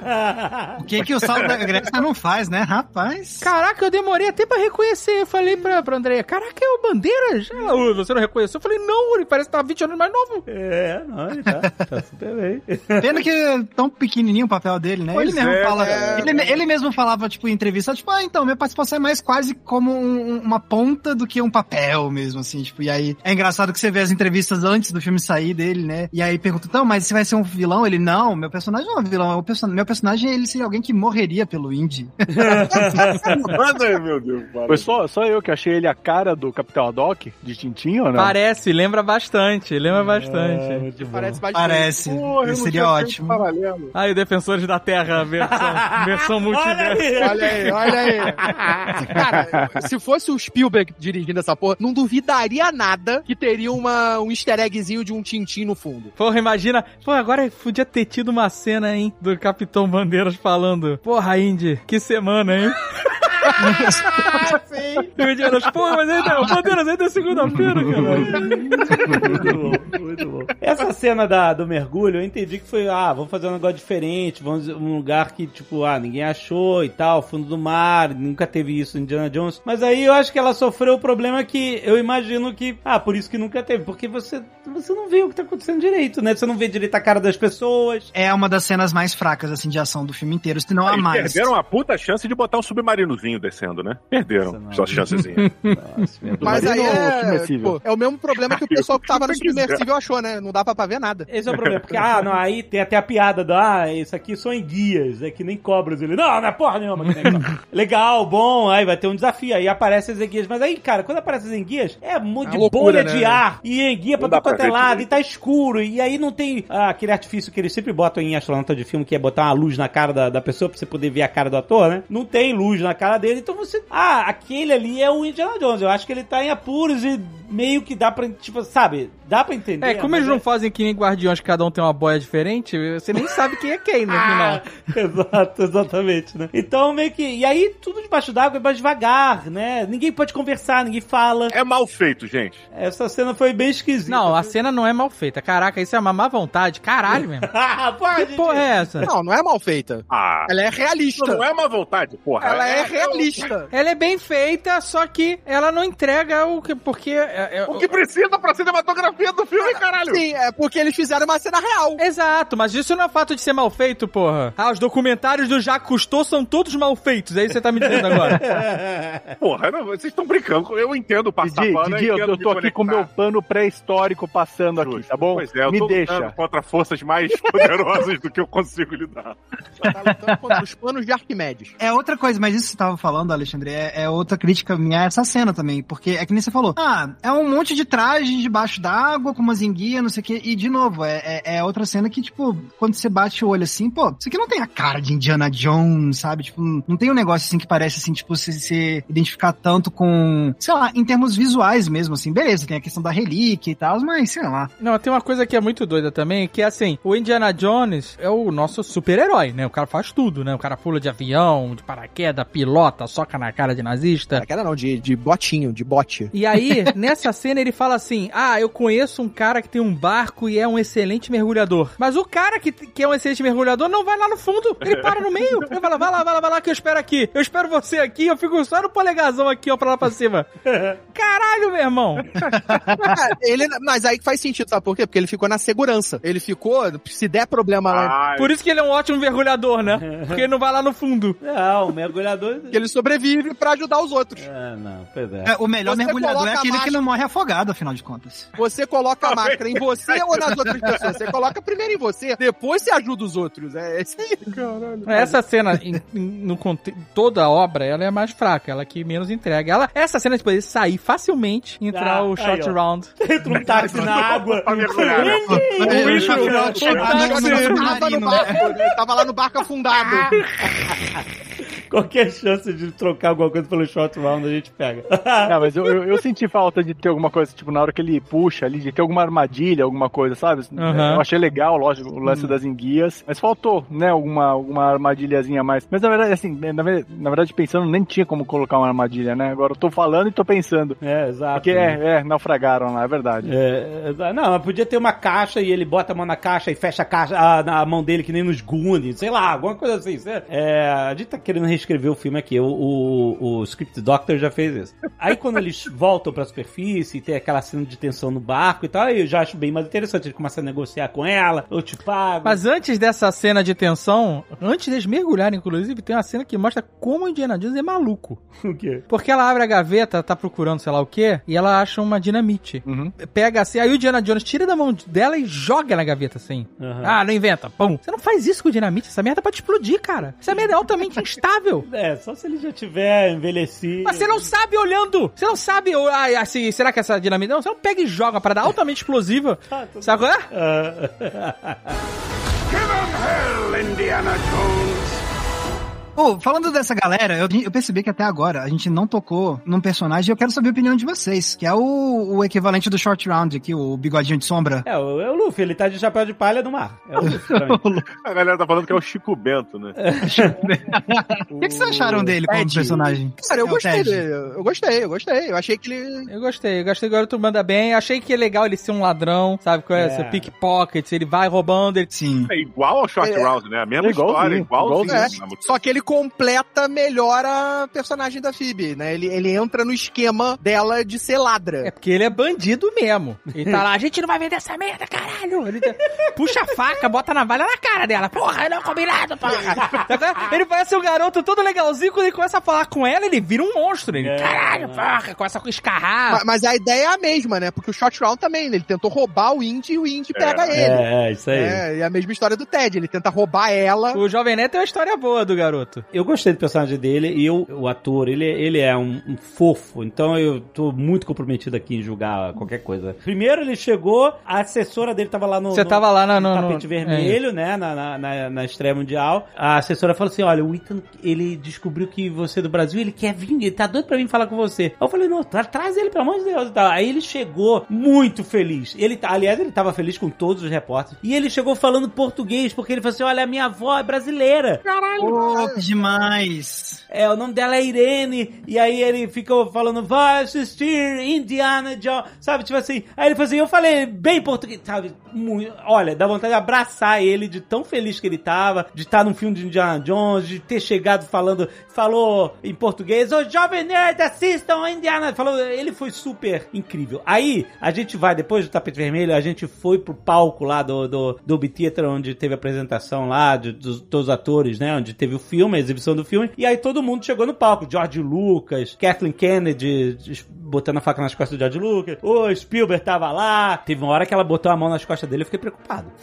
ela deu um tapinha nas costas dele, vai, meu Deus, cuidado, George. E aí todo mundo foi chamado no palco por nome. E aí, continua. Harrison Ford, não sei o que, né? E aí, cara, de repente, já tava todo mundo, o, o Spielberg já tava com, prestes pra chamar o, o John Williams e tal. De repente alguém empurrou ele no palco. O garoto. É, ele veio correndo, porque esqueceram de chamar o garoto. Ah, que vacilo, caralho. velho. E aí, cara, ele já tava. E aí o James Mangold tava de costas, e aí ele veio assim, meio sem jeito e tal. Aí o James Mangold virou, já tava sem o microfone na mão. Aí ele gritou no, no palco assim: Gente, o Witness, olha aqui! Aí todo mundo aplaudiu, aí ele abraçou o garoto e tal. Eu falei: Nossa, emotional damage, cara. Caralho, coitado, eu fiquei com muita pena. na- Emotional damage. sabe, numa parada de estreia mundial de um filme gigante, de uma parada, de uma franquia gigantesca e tal, e os caras não chamam o garoto. Então, eu, eu ah, ah, tomei ele, ah, quero que ele seja Miles Morales, já, já tô torcendo. Eu quero que ele faça todo o sucesso do mundo, porque esse garoto é, é muito legal. E eu gostei do personagem dele, apesar dele ser o short round da vez, ele, ele foi o personagem que entregou. Achei... Cara, eu, eu acho que é isso. Tipo, eu acho que no começo, eu acho que rolou uma resistência minha, justamente que eu pensei, olha lá o, o cara querendo tomar o lugar do meu short round. Exato. Sabe? Mas, mas, cara, é isso. Tipo, acho que com o passar do tempo, eu- ele, foi, ele foi me conquistando, assim, tipo, com a malandragem dele também e tal. Dave, você aceitou, Dave? Pô, cara, ele, ele matou o grandão. Ele matou o grandão no pickpocket, Ele matou o grandão. maluco. É, foi muito maneiro isso. Cara, nessa hora, nessa hora eu fiquei assim, que isso? O bicho foi, Ele foi sinistro. foi sinistro mesmo, velho. Então, eu quando eu vi esse garoto, eu achei ele legal, mas eu achei. Eu, eu, sabe, eu tenho um negócio que eu tenho um radar pras, pras pessoas. Olha, agora tem um radar. Eu olho uma pessoa e eu sei se ela é um filho da puta ou não. Não funciona 100% das vezes, às vezes eu tô iludido por outros elementos e tal, mas se eu não tiver contaminado, eu, tipo, eu consigo. quando- Se eu penso assim, filha da puta, não tem erro. O, o success rate do Azagal é, é válido É pra alto. chamar atenção, é alto. Tem algumas vezes que é fácil, assim, se a pessoa tiver aquele cabelinho com gel pra trás e aquele semi-mullet, sabe qual é? Aquele é um cabelo, eu chamo de cabelo de filha da puta, sabe qual é? Filha. Esse cabelinho de filho da puta, assim, aí esse aí é certo. Mas tem outros fatores que eu, e eu pego no ar. E eu, isso funciona pro cinema pra mim também, pros personagens. E esse garoto, o personagem dele, não o garoto, o personagem, quando eu olhei assim, eu falei, é um filho da puta. Isso aí é um. Isso aí é bandidaço. Isso aqui eu não compro esse garoto ingênuo que tá ajudando, não, não. E ele mostrou que ele é bandido. Caraca, ele matou o gigante cruel, mano.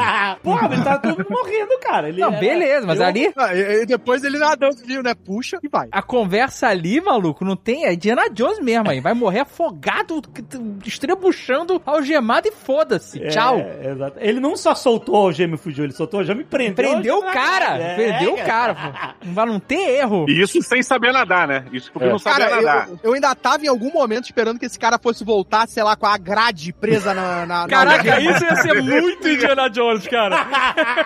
Eu fiquei esperando. Eu fiquei esperando esse cara voltar algum momento com a grade presa na algema. O cara aparece agarrado na roda do avião, né? Caralho. Com a grade gritando. Inclusive, o Di- o Indiana Jones, que é, em vários momentos é um bom filho da puta, depois que eles capturam o garoto, ele fala pra mulher, ó, relaxa que eles não vão matar ele não. Tá tudo certo. Vambora, vamos seguir aqui a nossa, nossa missão. O moleque é safo, tá de Exato. boa. Por quê? Porque o Indiana Jones sacou que o moleque é um filho da puta. Sabe? O garoto é ruim. E e gente ruim. Tem gente que tem, tem essa, essa categoria de pessoa. Que a pessoa pode ser boa ou ruim, mas a pessoa não morre. Sabe a pessoa que é, é, é ruim de morrer? Tem gente que é ruim de morrer, cara. É Assim, ruim de morrer. é. a pessoa passa pela vida, na história real mesmo, vida real. Assim, a pessoa vai passando por trancos e barrancos e não morre, não morre. O Indiana Jones é ruim de morrer. Esse garotinho é ruim de morrer, cara. Se tem alguma oportunidade de fazer um spin-off, é com esse moleque que é ruim de morrer. É, é, é, é o verdadeiro Die Hard, né? É, é, é exatamente. Pô, Die Hard podia chamar ruim de Ruim de morrer. morrer, mas é isso. De morrer. Não, não teve um chamado difícil de matar que fizeram na Teve com época? o Steven Seagal, acho. Nossa senhora, ok. Pô, mas ruim de morrer eu acho o nome melhor, Ruim de imagina. morrer. Não, ruim de, é, mas é porque não foi dado pelo SBT. Se fosse Bruce SBT, Willis, hein? Ruim de morrer. Ruim de Ruim de morrer. morrer.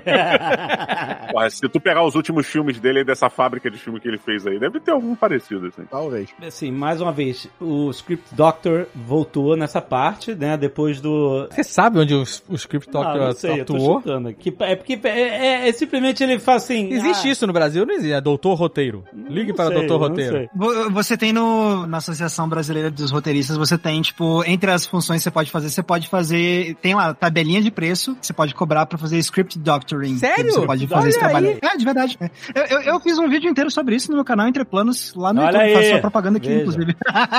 Mas assim, eles fogem. A cena do dinamite é muito legal, que ela acende a dinamite, né, com a, mão nas costas. Ela é, é- é uma virada, porque até ali. Ah, não, isso é maneiro porque, na verdade, ela não consegue acender a É, dinamite é, nas sim. costas. O Indiana Jones tem que ir devagarinho ali pro lado dela e ele acende usando a mão dela. Essa é a virada dela, né? Tipo, ela tava até ali, tipo, passando o Indiana Jones pra trás. Aí ela vê, tipo, ah, não, então ela chegou ao ponto de que a lealdade dela mudou, né? Ele fala, olha, eles nunca vão te pagar essa grana aí. Ele bota um monte de diamante na mão dela, mas ela meio que muda. Eu gosto muito dessa cena, porque ela tem diferentes camadas acontecendo ao mesmo tempo, cara, que eu acho muito legal, tipo, você vê que ela tem, tá colocando em prática um plano pra fugir, e ao mesmo tempo que você tá atento nisso, você também, eu pelo menos fiquei fascinado com toda a parte que é de, tipo, decifrar o enigma do negócio lá de cera pra descobrir a locação da segunda metade, sabe? Foi tipo, bacana. Pô, cara, é muito legal esse trabalho de investigação, de realmente quebrar os enigmas, porque, tipo, uma parada que traz algumas das melhores cenas dos filmes anteriores também, e que, eu, me corrija se eu estiver errado, mas acho que até esse ponto a gente não tinha tido tanto nesse filme. É outra cena que tinha apostado muito nessa parte de, ok, vamos ver o que, que tá aqui, vamos tentar decifrar, quebrar o código e tal. Então, quando chegou isso, e achei muito, muito legal que quem toma a frente nessa, na parte de quebrar o enigma, sabe? Tipo, eu achei isso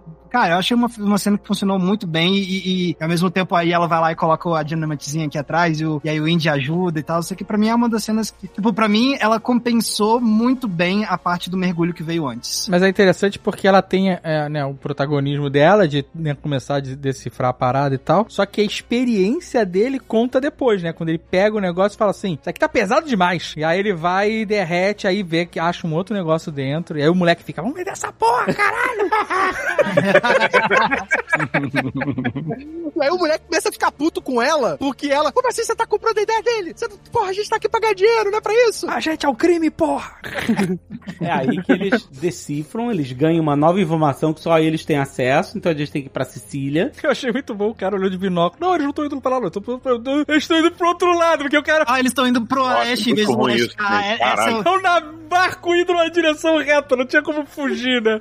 É muito bom. essa não deu pra engolir, cara. Eu achei muito. Ele, tipo assim, Ah, Mas, mas cara, isso é vida real. você tá indo pro oeste não pro leste? Olha, vocês têm que ir pra, pro lado de pra esquerda. E aí eles vão pra direita. sim, Aí, aí o cara olha de binóculo pra gente. Não vão pra lá, não, vão pra cá. sim, ok, até aí tudo bem, mas aí, tipo assim, vamos Liga aquele carro. Vamos pra oeste. Oeste, a partir da Grécia, desemboca na Sicília. Tipo, Ah, eles Helena. não tinham a informação da, que eles tinham, cara. Sabe? Então Mas eles. eles seguiram o barco do cara. Ah, Eles estavam sem nada ali, cara. Como assim, sem nada? Não, eles descem pros botes, pros, pras lanchas. Eles ficaram seguindo o barco deles, assim, ao longe. Naqueles mini botes da Grécia até a Sicília. Non-stop. Acha De que bote. o Indiana Jones teve que parar também. Tá bom, vamos deixar rolar. Tava, com- o tempo cheio, ele fala. Exato, né? Ele fala, tá cheio. Exatamente. Mas tudo bem, sabe? A gente tem que. Ah, mas é meio forçado, gente. Essa cena é meio. A gente aceita porque tem, né? Fala, é o Mad Mico, assim, olhando. Porque os vilões têm que chegar em cima deles. Mas, Exato. assim, essa cena se resolve com um cara na Grécia pegando o telefone e falando assim: Eles estão aqui. Essa coisa.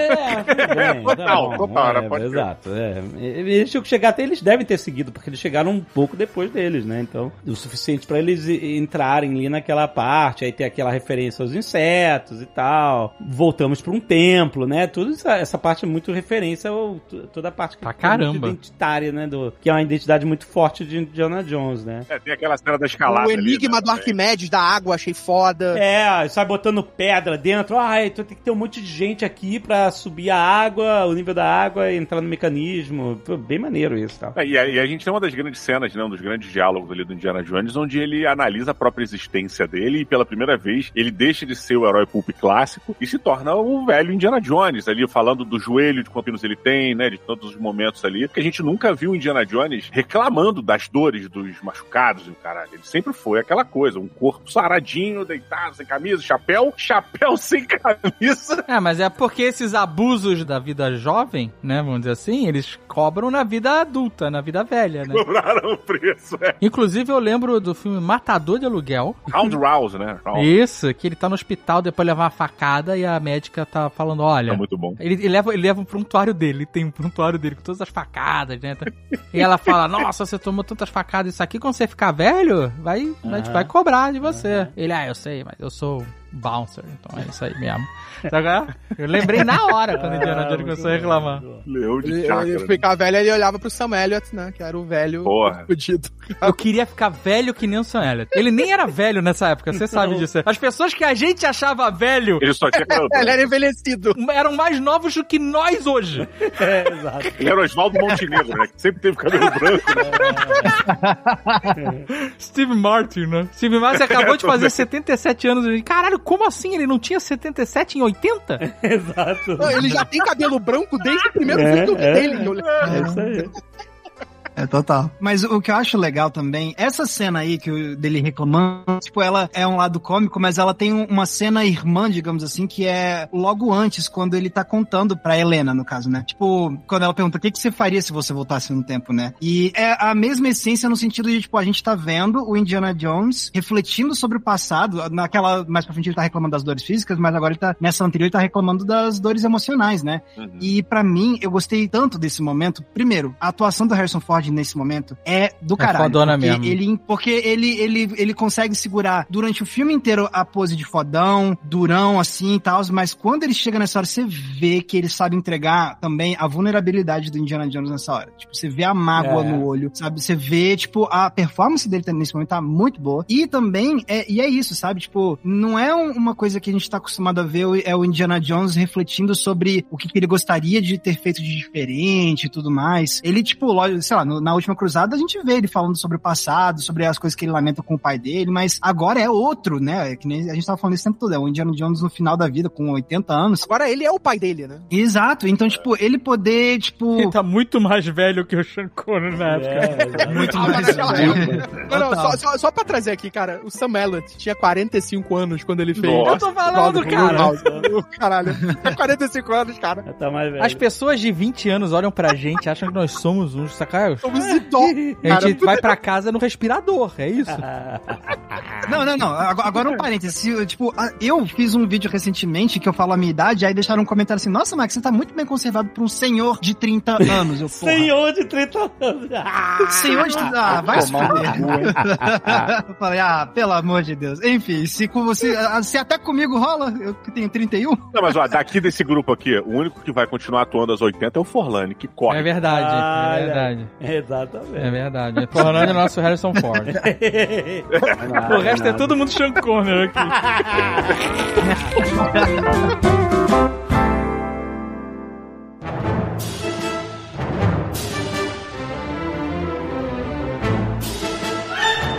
Bom, aí o terceiro ato é, é o que eu achei mais confuso e achei, caraca, o que tá rolando, sabe? Tipo, eu achei que teve muito script doctor aí nessa parte, principalmente com todo o rolê do avião e etc. Por quê? Vamos lá, o- os nazistas vão, botam o seu cosplay de nazista pra voltar no tempo e, enfim, voar lá pra anomalia temporal. O Antikythera, ele era só um indicador. Eles não atribuem em nenhum momento um poder mágico, não é a máquina do tempo. Ah, então você só podia viajar no tempo por um momento específico, é isso? É, tanto que tem as datas no- no- escritas lá no, no diário do, Hum. do, do. lá do amigo do, do pai Do da, Zola. da Helena. Do, do Armin Zola, exato. Pode crer. ele tinha decifrado um monte de coisas. Ele, ele tava nessa vibe de que era um, era um artefato matemático que, que falava sobre viagem no tempo, né? Não, mas, mas rapidinho, só, só pra entender, Alexandre, desculpa. O plano dele qual era? Ele ia criar um artefato que ele ia deixar guardado durante séculos lá, Não, é, eles nem falam. até que chegasse no futuro, alguém fosse decifrar e voltasse no tempo, é isso? Ah, isso é coisa da Não, ciência. a não é. ciência tem essa parte que os caras, eles falam, um monte de ideia e aí deixa, joga pra frente. Joga pra frente. É isso, tem um monte de. Ah, tem a teoria da relatividade. Vai, vocês se viram lá na frente pra resolver essa merda aí. Sabe? É, a conta é essa aqui, ó. Essa é a conta aqui, ó. E vai provar isso aí, aí foda-se, não é problema meu. Aí cê- eu vou te dizer, tem uma, tem uma parte da ciência que é fácil pra caralho. que é Sabe? Que é ficar jogando ideia. Jogando ideia. Joga ideia pra frente. E aí as pessoas vão ficar tentando provar que, sabe é? que você. Ah, cara, o cara era foda mesmo. Provamos aqui, filha da puta. Eu quero ver a quantidade que ninguém consegue provar. Sabe é? Exato. Tá bom. Então essa da Arquimedes é isso. O cara jogou pra frente, ó. Fiz essa roda aqui, fiz esse dial, esse disco. Aham. Indestrutível, né?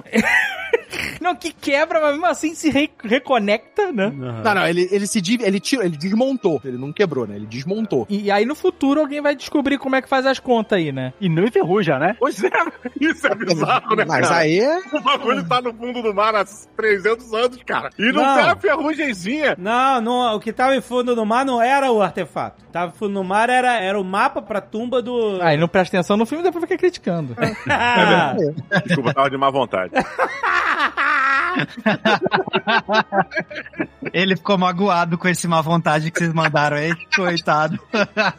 não, mas olha só, você já viu o Antiquitera, o artefato é, arqueológico de verdade? Não, porra. Eu nunca nem tinha ouvido falar dele. Eu também não. É, não, é real. Cara, isso é tipo um código da Vinci mesmo, aquela parada que, tipo, existe, só que é mais ou menos isso, mais ou menos não. Pode ser. Não, ele é um mecanismo. Não, só que ele tá todo enferrujado. Ele é uma. Procurei Antiquitera no Google Images. Você vai ver, ele tá todo enferrujado. Ele, ele é só uma, uma relíquia realmente que você viu que o tempo passou. Ele não tá aquela, aquela, aquele disco novinho que, que gira e tal, não sei o que, que nem você imagina. Que... É, funcionar, essa porra é inacreditável. É, o não. barulhinho é prazeroso. Porra nenhuma, jamais ia. Tu ia meter 300 mil WD-40 ali dentro, a parada não ia. Não ia ter como. Tu ia ver o Mas vídeo a- da- daquele filipino botando as paradas no TikTok, né? Bota no baldinho, dissolve a parada, aguinha azul, aguinha não sei o quê. Caraca, o cara limpando a Antiquitera. Aqui, exatamente. Traz mais bombril aí. o cara com aquela luvinha de dedo, sabe? Dá aquele banho eletrostático. É isso que ele ia fazer. Tá o Indiana Jones olhando o TikTok e ah, mas ele botou agora aquele líquido azul, bota agora aí, Helena. Exatamente. Mas, mas a parada, cara, é, é- é- isso é uma sense of disbelief lá que você tem que ter com o filme. Porque senão todas as armadilhas, tudo ali envelhecia. Sim, não tô. É, nenhuma armadilha funcionar, exatamente. Whatever. Um idoso correr é uma suspensão de descrença Também, já. Pra caralho. Também, aquela parede vertical. Exato, porra. Essa é a suspensão de descrença. Aí que começou a mentirada? Não, mas eu não tô reclamando. É, não tô reclamando. O que eu achei difícil de entender e eu achei que os caras me- nem quiseram explicar direito era o seguinte: o cara pegou o avião e falou assim: ó, aqui tá a bússola pra anomalia temporal. E aí o Indy fala assim: ele vê as balas tremendo no chão, ele fala: deriva continental. Ele, vocês não calcularam a deriva continental, então. É, é tipo assim. Em dois mil anos existiu uma deriva continental e que ele quis dizer que significa que o portal ou não tá onde ele deveria estar, ou ele tá indo pro portal errado, ou. Ele tá indo pro portal errado. Eu tô um pouco pra esquerda, no fim das contas. Também não mexeu tanto assim, 2000 anos. né? Olha só, parece uma coisa inteligente de roteiro, mas simplesmente não é. Hum, é. Não é porque ele não faz nada. Tipo assim, ele não explica nada além disso. Ele fala assim: ó, você não calculou, você não vai pro lugar certo. E aí você. Tipo assim, o que, que significa isso? Tipo, existia um outro portal em algum outro lugar ali perto, porque também a deriva continental não foi tão gigantesca assim. Dois mil anos é uma beleza, né? Bem devagarzinho, né? É, existe algum outro portal ali do lado que iria pra Polônia em 1939? Tipo assim, é mais um daqueles artefatos. Tipo assim, se o Indiana Jones não estivesse ali, nada ia mudar. Mais uma vez, que, que é, a, é a piada que se faz com o primeiro filme, que, tipo assim, ele, na verdade, não, não adianta nada, porque os nazistas abrem a arca, morrem todo mundo, acabou. Ninguém consegue abrir. Mas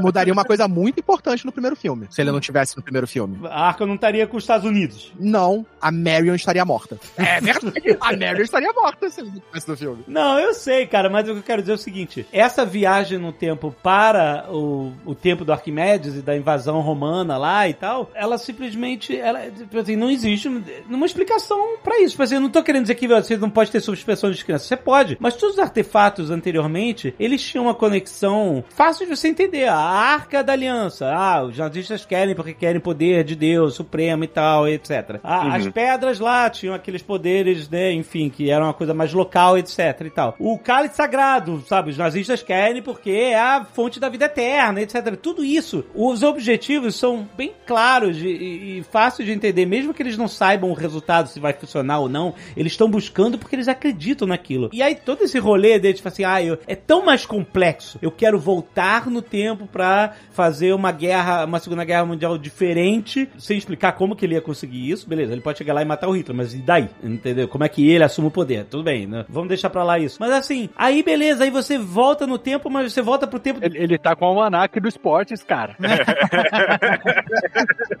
É, ah, beleza, ele tá com a Almanac dos Esportes, tá certo, mas, mas assim, uma vez que ele, assim, uma vez que ele mate o Hitler, ele não sabe o que vai acontecer, sabe? Ele não sabe se ele vai conseguir comandar o exército e mandar o exército fazer o que ele quer. Mas tudo bem, já passamos por isso. Mas assim, ele, ele voltar no tempo sem querer pra época dos romanos, porque ele não tinha calculado direito que ele não compensou, sendo que a data dessa viagem já tava no, no diário do pai da Helena, entendeu? Então a data que iria pro lugar errado já estava escrita Na verdade, não. A data, tava a data que eles iam fazer a viagem. É a data do. do é, que é, Ah, mas o Indiana Jones, você tá esquecendo um, um ponto aí. Não foram só as balas se movimentando que fizeram o Indiana Jones chegar à conclusão. Não. Ele viu o maluco lá se vestir de nazista e aí ele viu o cara botar o mesmo relógio que ele tinha visto no pulso do Arquimedes. É importante isso. Aí ele Certo. juntou as duas coisas. Ele né? já tava. Isso, é, exatamente. Ele já tava Viu desconfiado. lá- né? Ele já não- Não, e aquele objeto acaba sendo uma bússola do Jack Sparrow, né? Ela sempre vai apontar pro, pro que ele quer, pra, pra necessidade do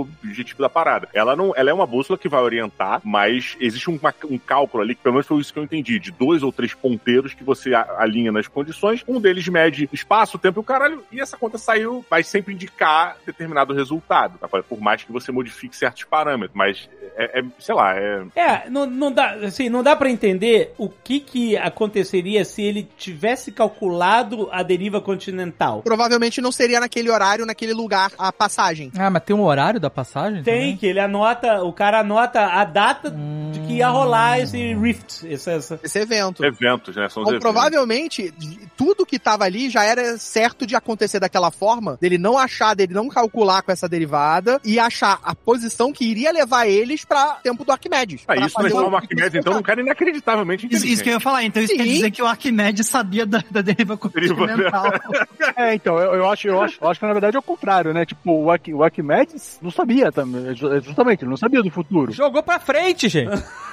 O Arquimedes jogou pra frente. Tem um negócio aí que você sabe como é que você calcula. Agora joga pra frente. É porque assim, é, é só uma incrível coincidência. Ah, por acaso seria deriva continental e por acaso isso vai te jogar pra o Arquimedes na época que ele tá fazendo o relógio. Mas é porque nesse filme a- encara-se viagem no tempo como um ciclo imutável. Eu sei que Então é isso um iria ciclo- acontecer, É, entendeu? é, sim, mas tipo assim, não dá pra entender de que outra forma aconteceria esses eventos, entendeu? Não teria como, porque eles sempre aconteceriam dessa forma. É- Essa que é a parada do filme. Só que Não existe também, outra também acho que ele não, não ia pra outro lugar, ele ia só pra lá. Eu também É, também É, acho exatamente. parada- Não, eu Exato, sei, é. fica claro isso, exato. Não, e não ficou uma parada esquisita o fato de eles voltarem no tempo antes do cara construir o bagulho? Porque normalmente a regra quando tem essas porra é a pessoa acabou de, de falar, ó, sei lá, inventei viagem no tempo. Pum, a pessoa aparece, né? A pessoa que veio do futuro inventa porque a partir daquele instante a viagem no tempo é plausível, é possível e tal, e aí você volta. volta pro futuro já é é diferente. Então, gente, mas pra mim não- o esquisito nem isso. Pra mim o mais esquisito, o pior desse rolê todo é quando os caras voltam no tempo e estão lá lu- né, vendo os gregos e os romanos lutarem, um nazista americano ficar maluco e começar a atirar em todo mundo. Cara, eu achei muito bom porque é tipo a reação mais americana possível.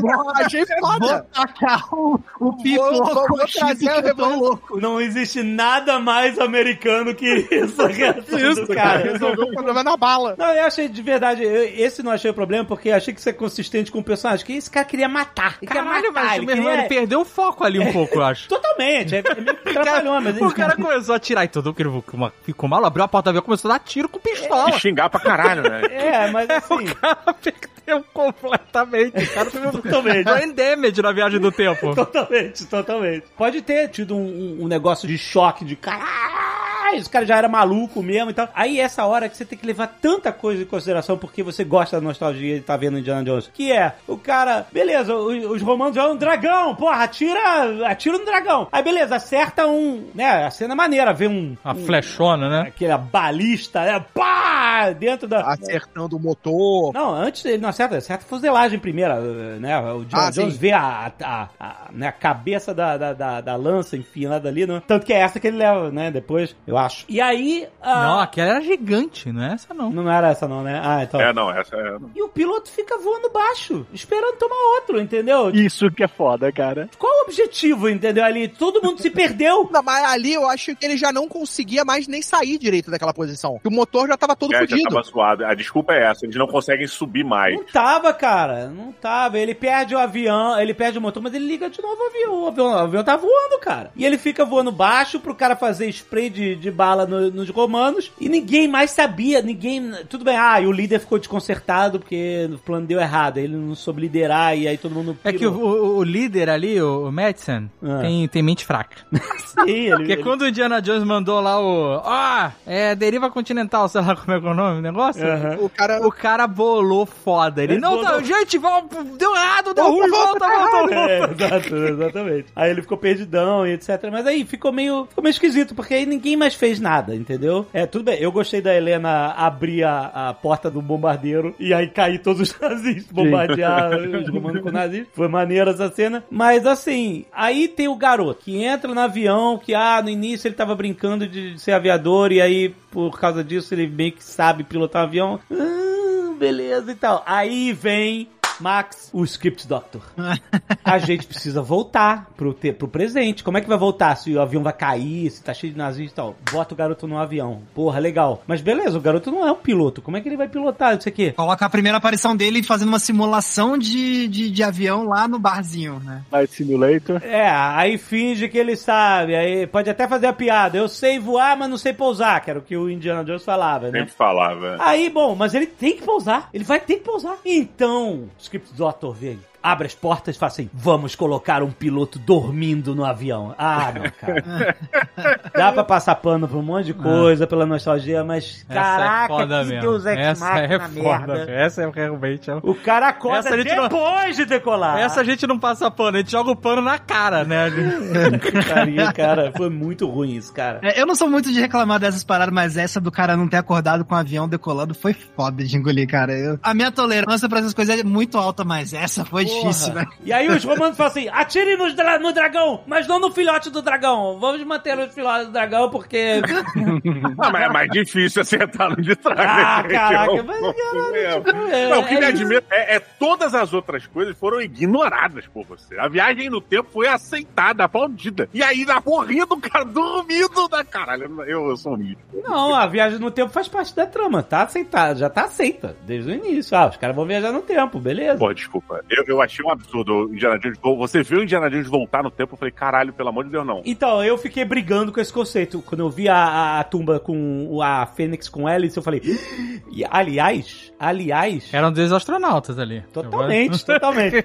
Aliás, deixa eu fazer um parênteses aqui. Quando eu tinha 18 anos, eu tava na vibe de que eu ia ser escritor. E eu tava escrevendo um monte de ideias e, e etc. E uma das ideias que eu escrevi Lá com vem. 18 anos, achando que eu era o criativão, era a ideia que alguém abria uma tumba egípcia, um arqueólogo abriria uma tumba egípcia e aí, sem sacanagem, cara, não tem por que mentir sobre isso, porque a ideia é merda. o cara abre a tumba egípcia e na, na múmia tem um relógio de pulso. E eu achei, caralho, eu sou muito foda, que ideia, que ninguém nunca teve essa ideia e tal, não sei o que. Eu nunca teve essa história, só escrevi essa ideia, né? Tem, tem um rascunho, né? E aí, 30 anos depois, eu achei, caralho, que ideia merda que eu tive. O, o criativão tinha um cara, um faraó com um relógio, e aí, uma, uma história de viagem no tempo. Aí, cara, eu no cinema, eu não acredito. Eu- só eu, só ninguém mais no mundo teve essa reação igual a eu, porque eu tinha essa história pessoal que falou assim: eu não acredito que a minha história merda de viagem no tempo de 18 anos está no Indiana Jones 5. Não acredito. tu ficou orgulhoso, ficou orgulhoso. Cara. Ah, cara, isso é uma história. Tu se vazia, sentiu né? parte do Alexandre? Fala a verdade. Tem várias histórias com isso.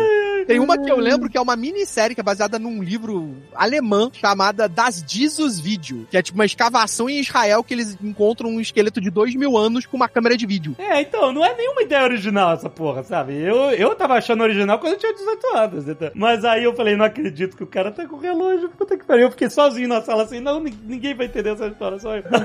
Mas aí, tipo assim, eu fiquei brigando com esse conceito de o Indiana Jones viajar no tempo. Eu falei, ih, é isso mesmo? É isso mesmo? Mas depois eu, cara, quando ele tá lá e ele começa a querer ficar, e aí ele começa a enganar todo mundo, né? Ah, esse Indiana Jones vai terminar no Velho Oeste, que nem o Dr. Brown. Não é só que ele viajou no tempo, mas ele viajou no tempo com um tiro, né? Ele tinha levado um tiro igual o Sean Porra, Connery no, no terceiro filme, né? É, Verdade. Isso aí, exatamente. Mas o do Sean Connery foi na tripa.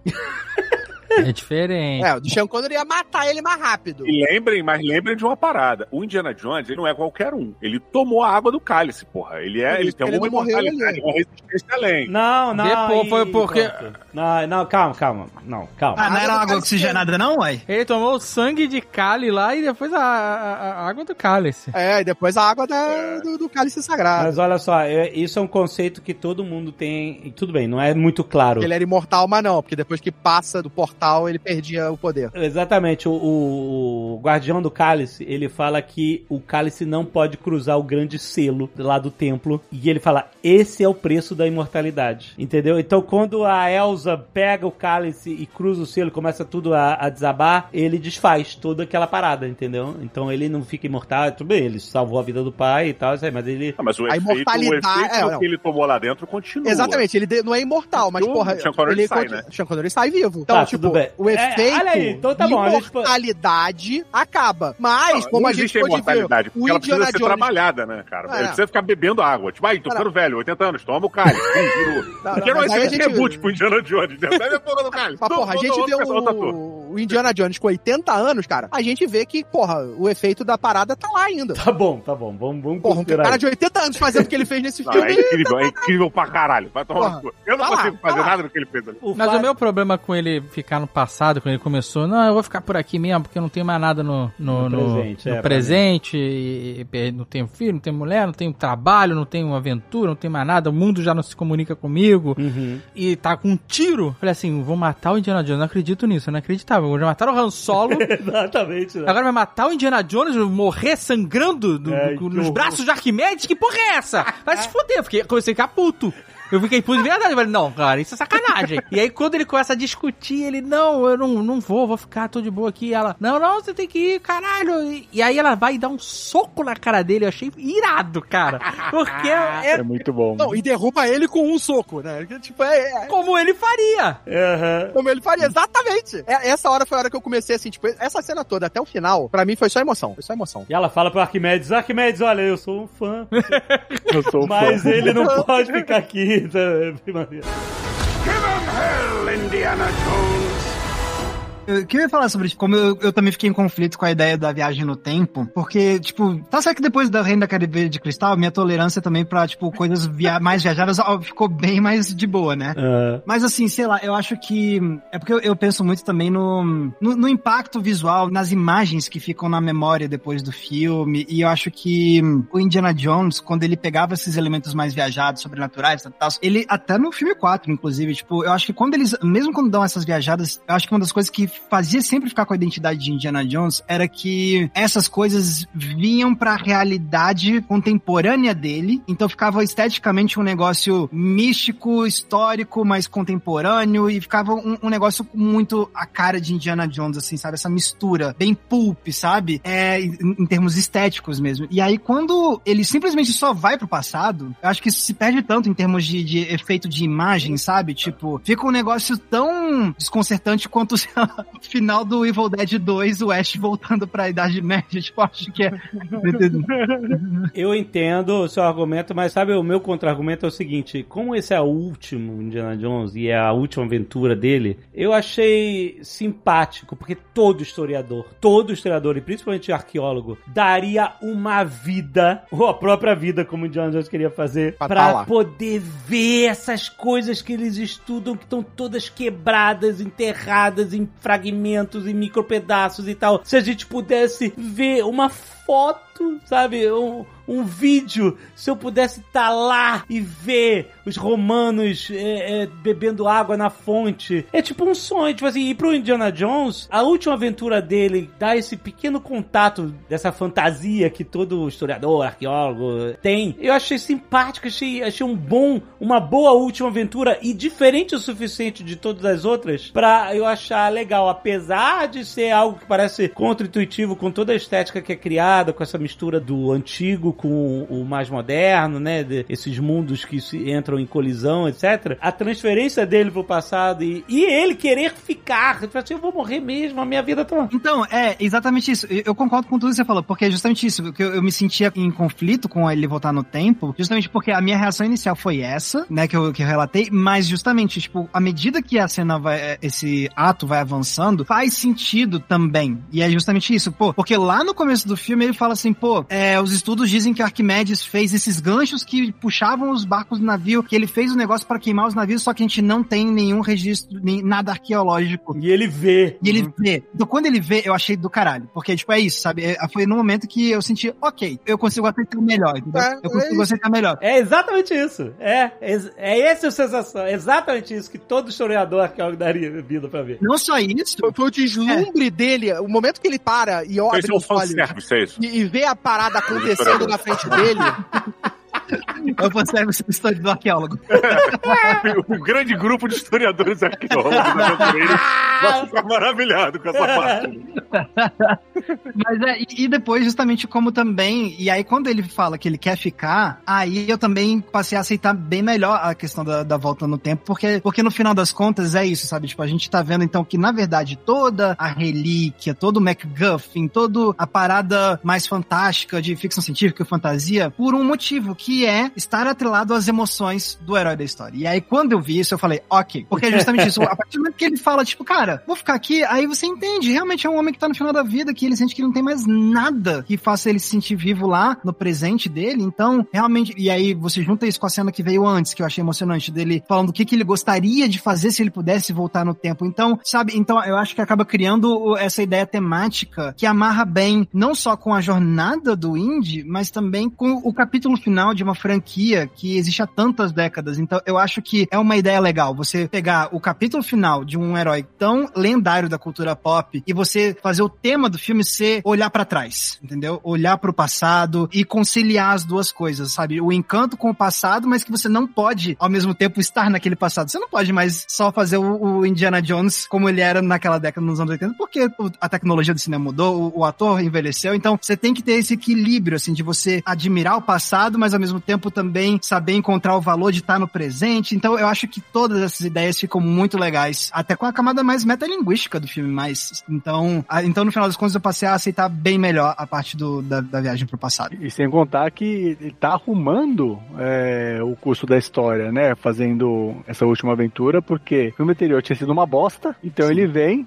e dá uma despedida mais digna, né? A gente já tinha terminado de uma forma brilhante no terceiro filme. É, é. É, o terceiro filme é. A Última Cruzada é foda, cara. Aquela, aquela, o final dele é perfeito. Ele tipo, é- cavalgando com o pai pro pôr do sol. mano. É igual o Toy Story 3, cara. Termina de um jeito perfeito. Tudo bem, eu, eu, tipo, eu- ali eu passo um pouquinho, até um pouco de pano pro Toy Story 4. Eu acho ele tem muita coisa legal também. Mas acho que o terceiro Toy Story termina de um jeito perfeito, como o Indiana Jones 3 termina perfeito. Concordo. Não precisava do quarto filme. Daí Mas o não, bom não ia do- precisar fazer o quinto. É, porque o quinto ele tira um pouco daquele amargor do quarto, né? Tira, tira um final melhor. É, é, mas é uma trilogia que termina perfeita, tipo de Volta ao Futuro, cara. Você não precisa fazer É remake de Volta ao Futuro, cara. Exato. Mim, tá Mas- pronto, mas aí, tá de- pronto. Eu acho que daí, depois dessa cena dele voltando, né, tomando o soco da Phoebe, da... A garota tem um direto inacreditável. O cara pagou por um ano, mano. Porra! Ó, eles voltaram pra Sicília e ele só foi acordar em Nova York, meu amigo. Essa é a porrada da Helena. Ah, não, não só Cara- a porrada, mas também a bala, né? Ele devia ter desmaiado, perdeu sangue. Mas, porra, aí tem toda a cena depois dele acordando. Carlos é a morte da piada. né? Ele É. a gente mata a piada.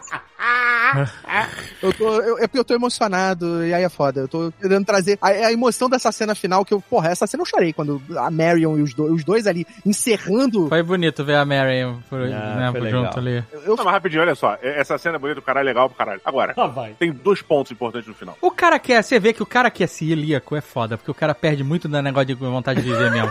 É to... O cara só reclama, maluco. Caralho, brother. Coitado do cara. O cara, o cara é só salada e, e- e proteína. O cara fica desse jeito aí.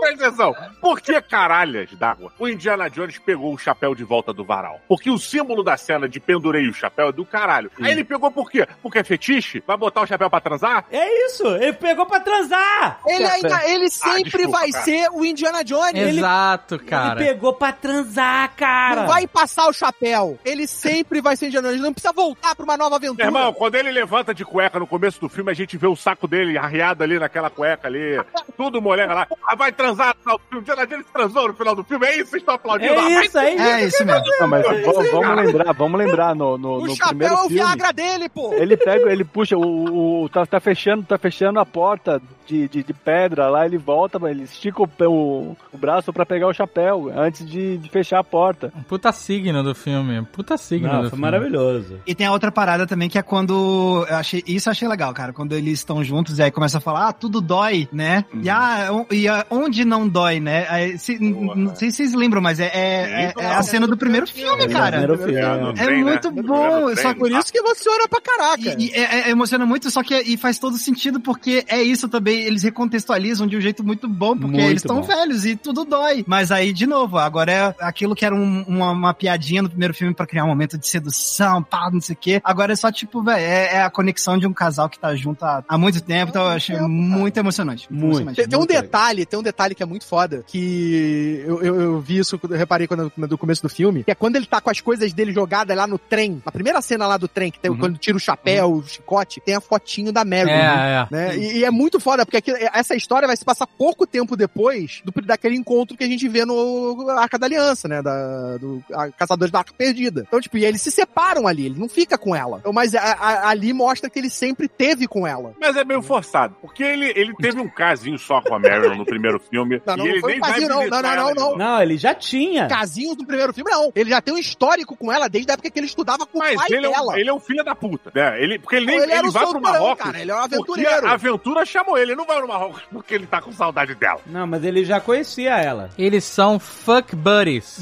É isso, gente. É, porque, ah, eu concordo, eles são fãs. Ele vai pra encontrar com ela no Nepal. Acho que no Nepal ou no Tibete, No não Nepal, sei, é. no, no É. Nepal, porque ele sabe que ela tá lá e ela é que tem o artefato. Exato, que ele já conhecia ela de antes. E eles só Exatamente. casam no quarto filme, cara. Eles só casam no final do quarto filme. No quarto filme. E eu achei bonito, esse, final foi muito bonito, sabe? Tipo, esse fechamento, essa última cena, foi isso, cara. Esse callback, como o Max falou. Ficou imaginando o Harrison Ford transando de chapéu e pelado? Ficou, tu imaginou isso? Chapéu e Eu imaginei, meia. foi horrível o Chapéu final. e meia.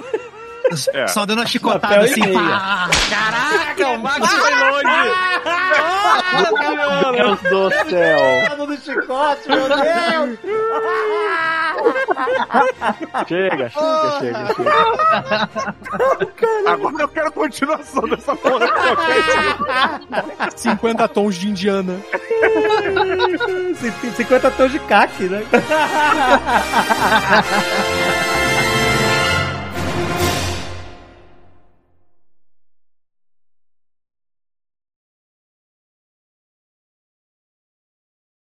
E obrigado também, Forlane e Didi, por ter gravado comigo pela primeira vez. É uma honra gravar com vocês. Eu cresci ouvindo vocês. Eu, eu, eu sempre dou esse momento tietado. O Alexandre e o David já, já sabem como é. Eu sempre tenho que tietar porque eu cresci ouvindo todos vocês e agora é um privilégio estar aqui do lado de vocês. Tá vendo como é que faz a gente se sentir velho? É isso? Cresci ouvindo vocês, Max. Dói tudo, Max. Eu sou um senhor de 30 anos, você me respeita. Já doeu as costas aqui. Já doeu as Ah, já doeu as costas. Este Nerdcast foi editado por Radiofobia, podcast e multimídia.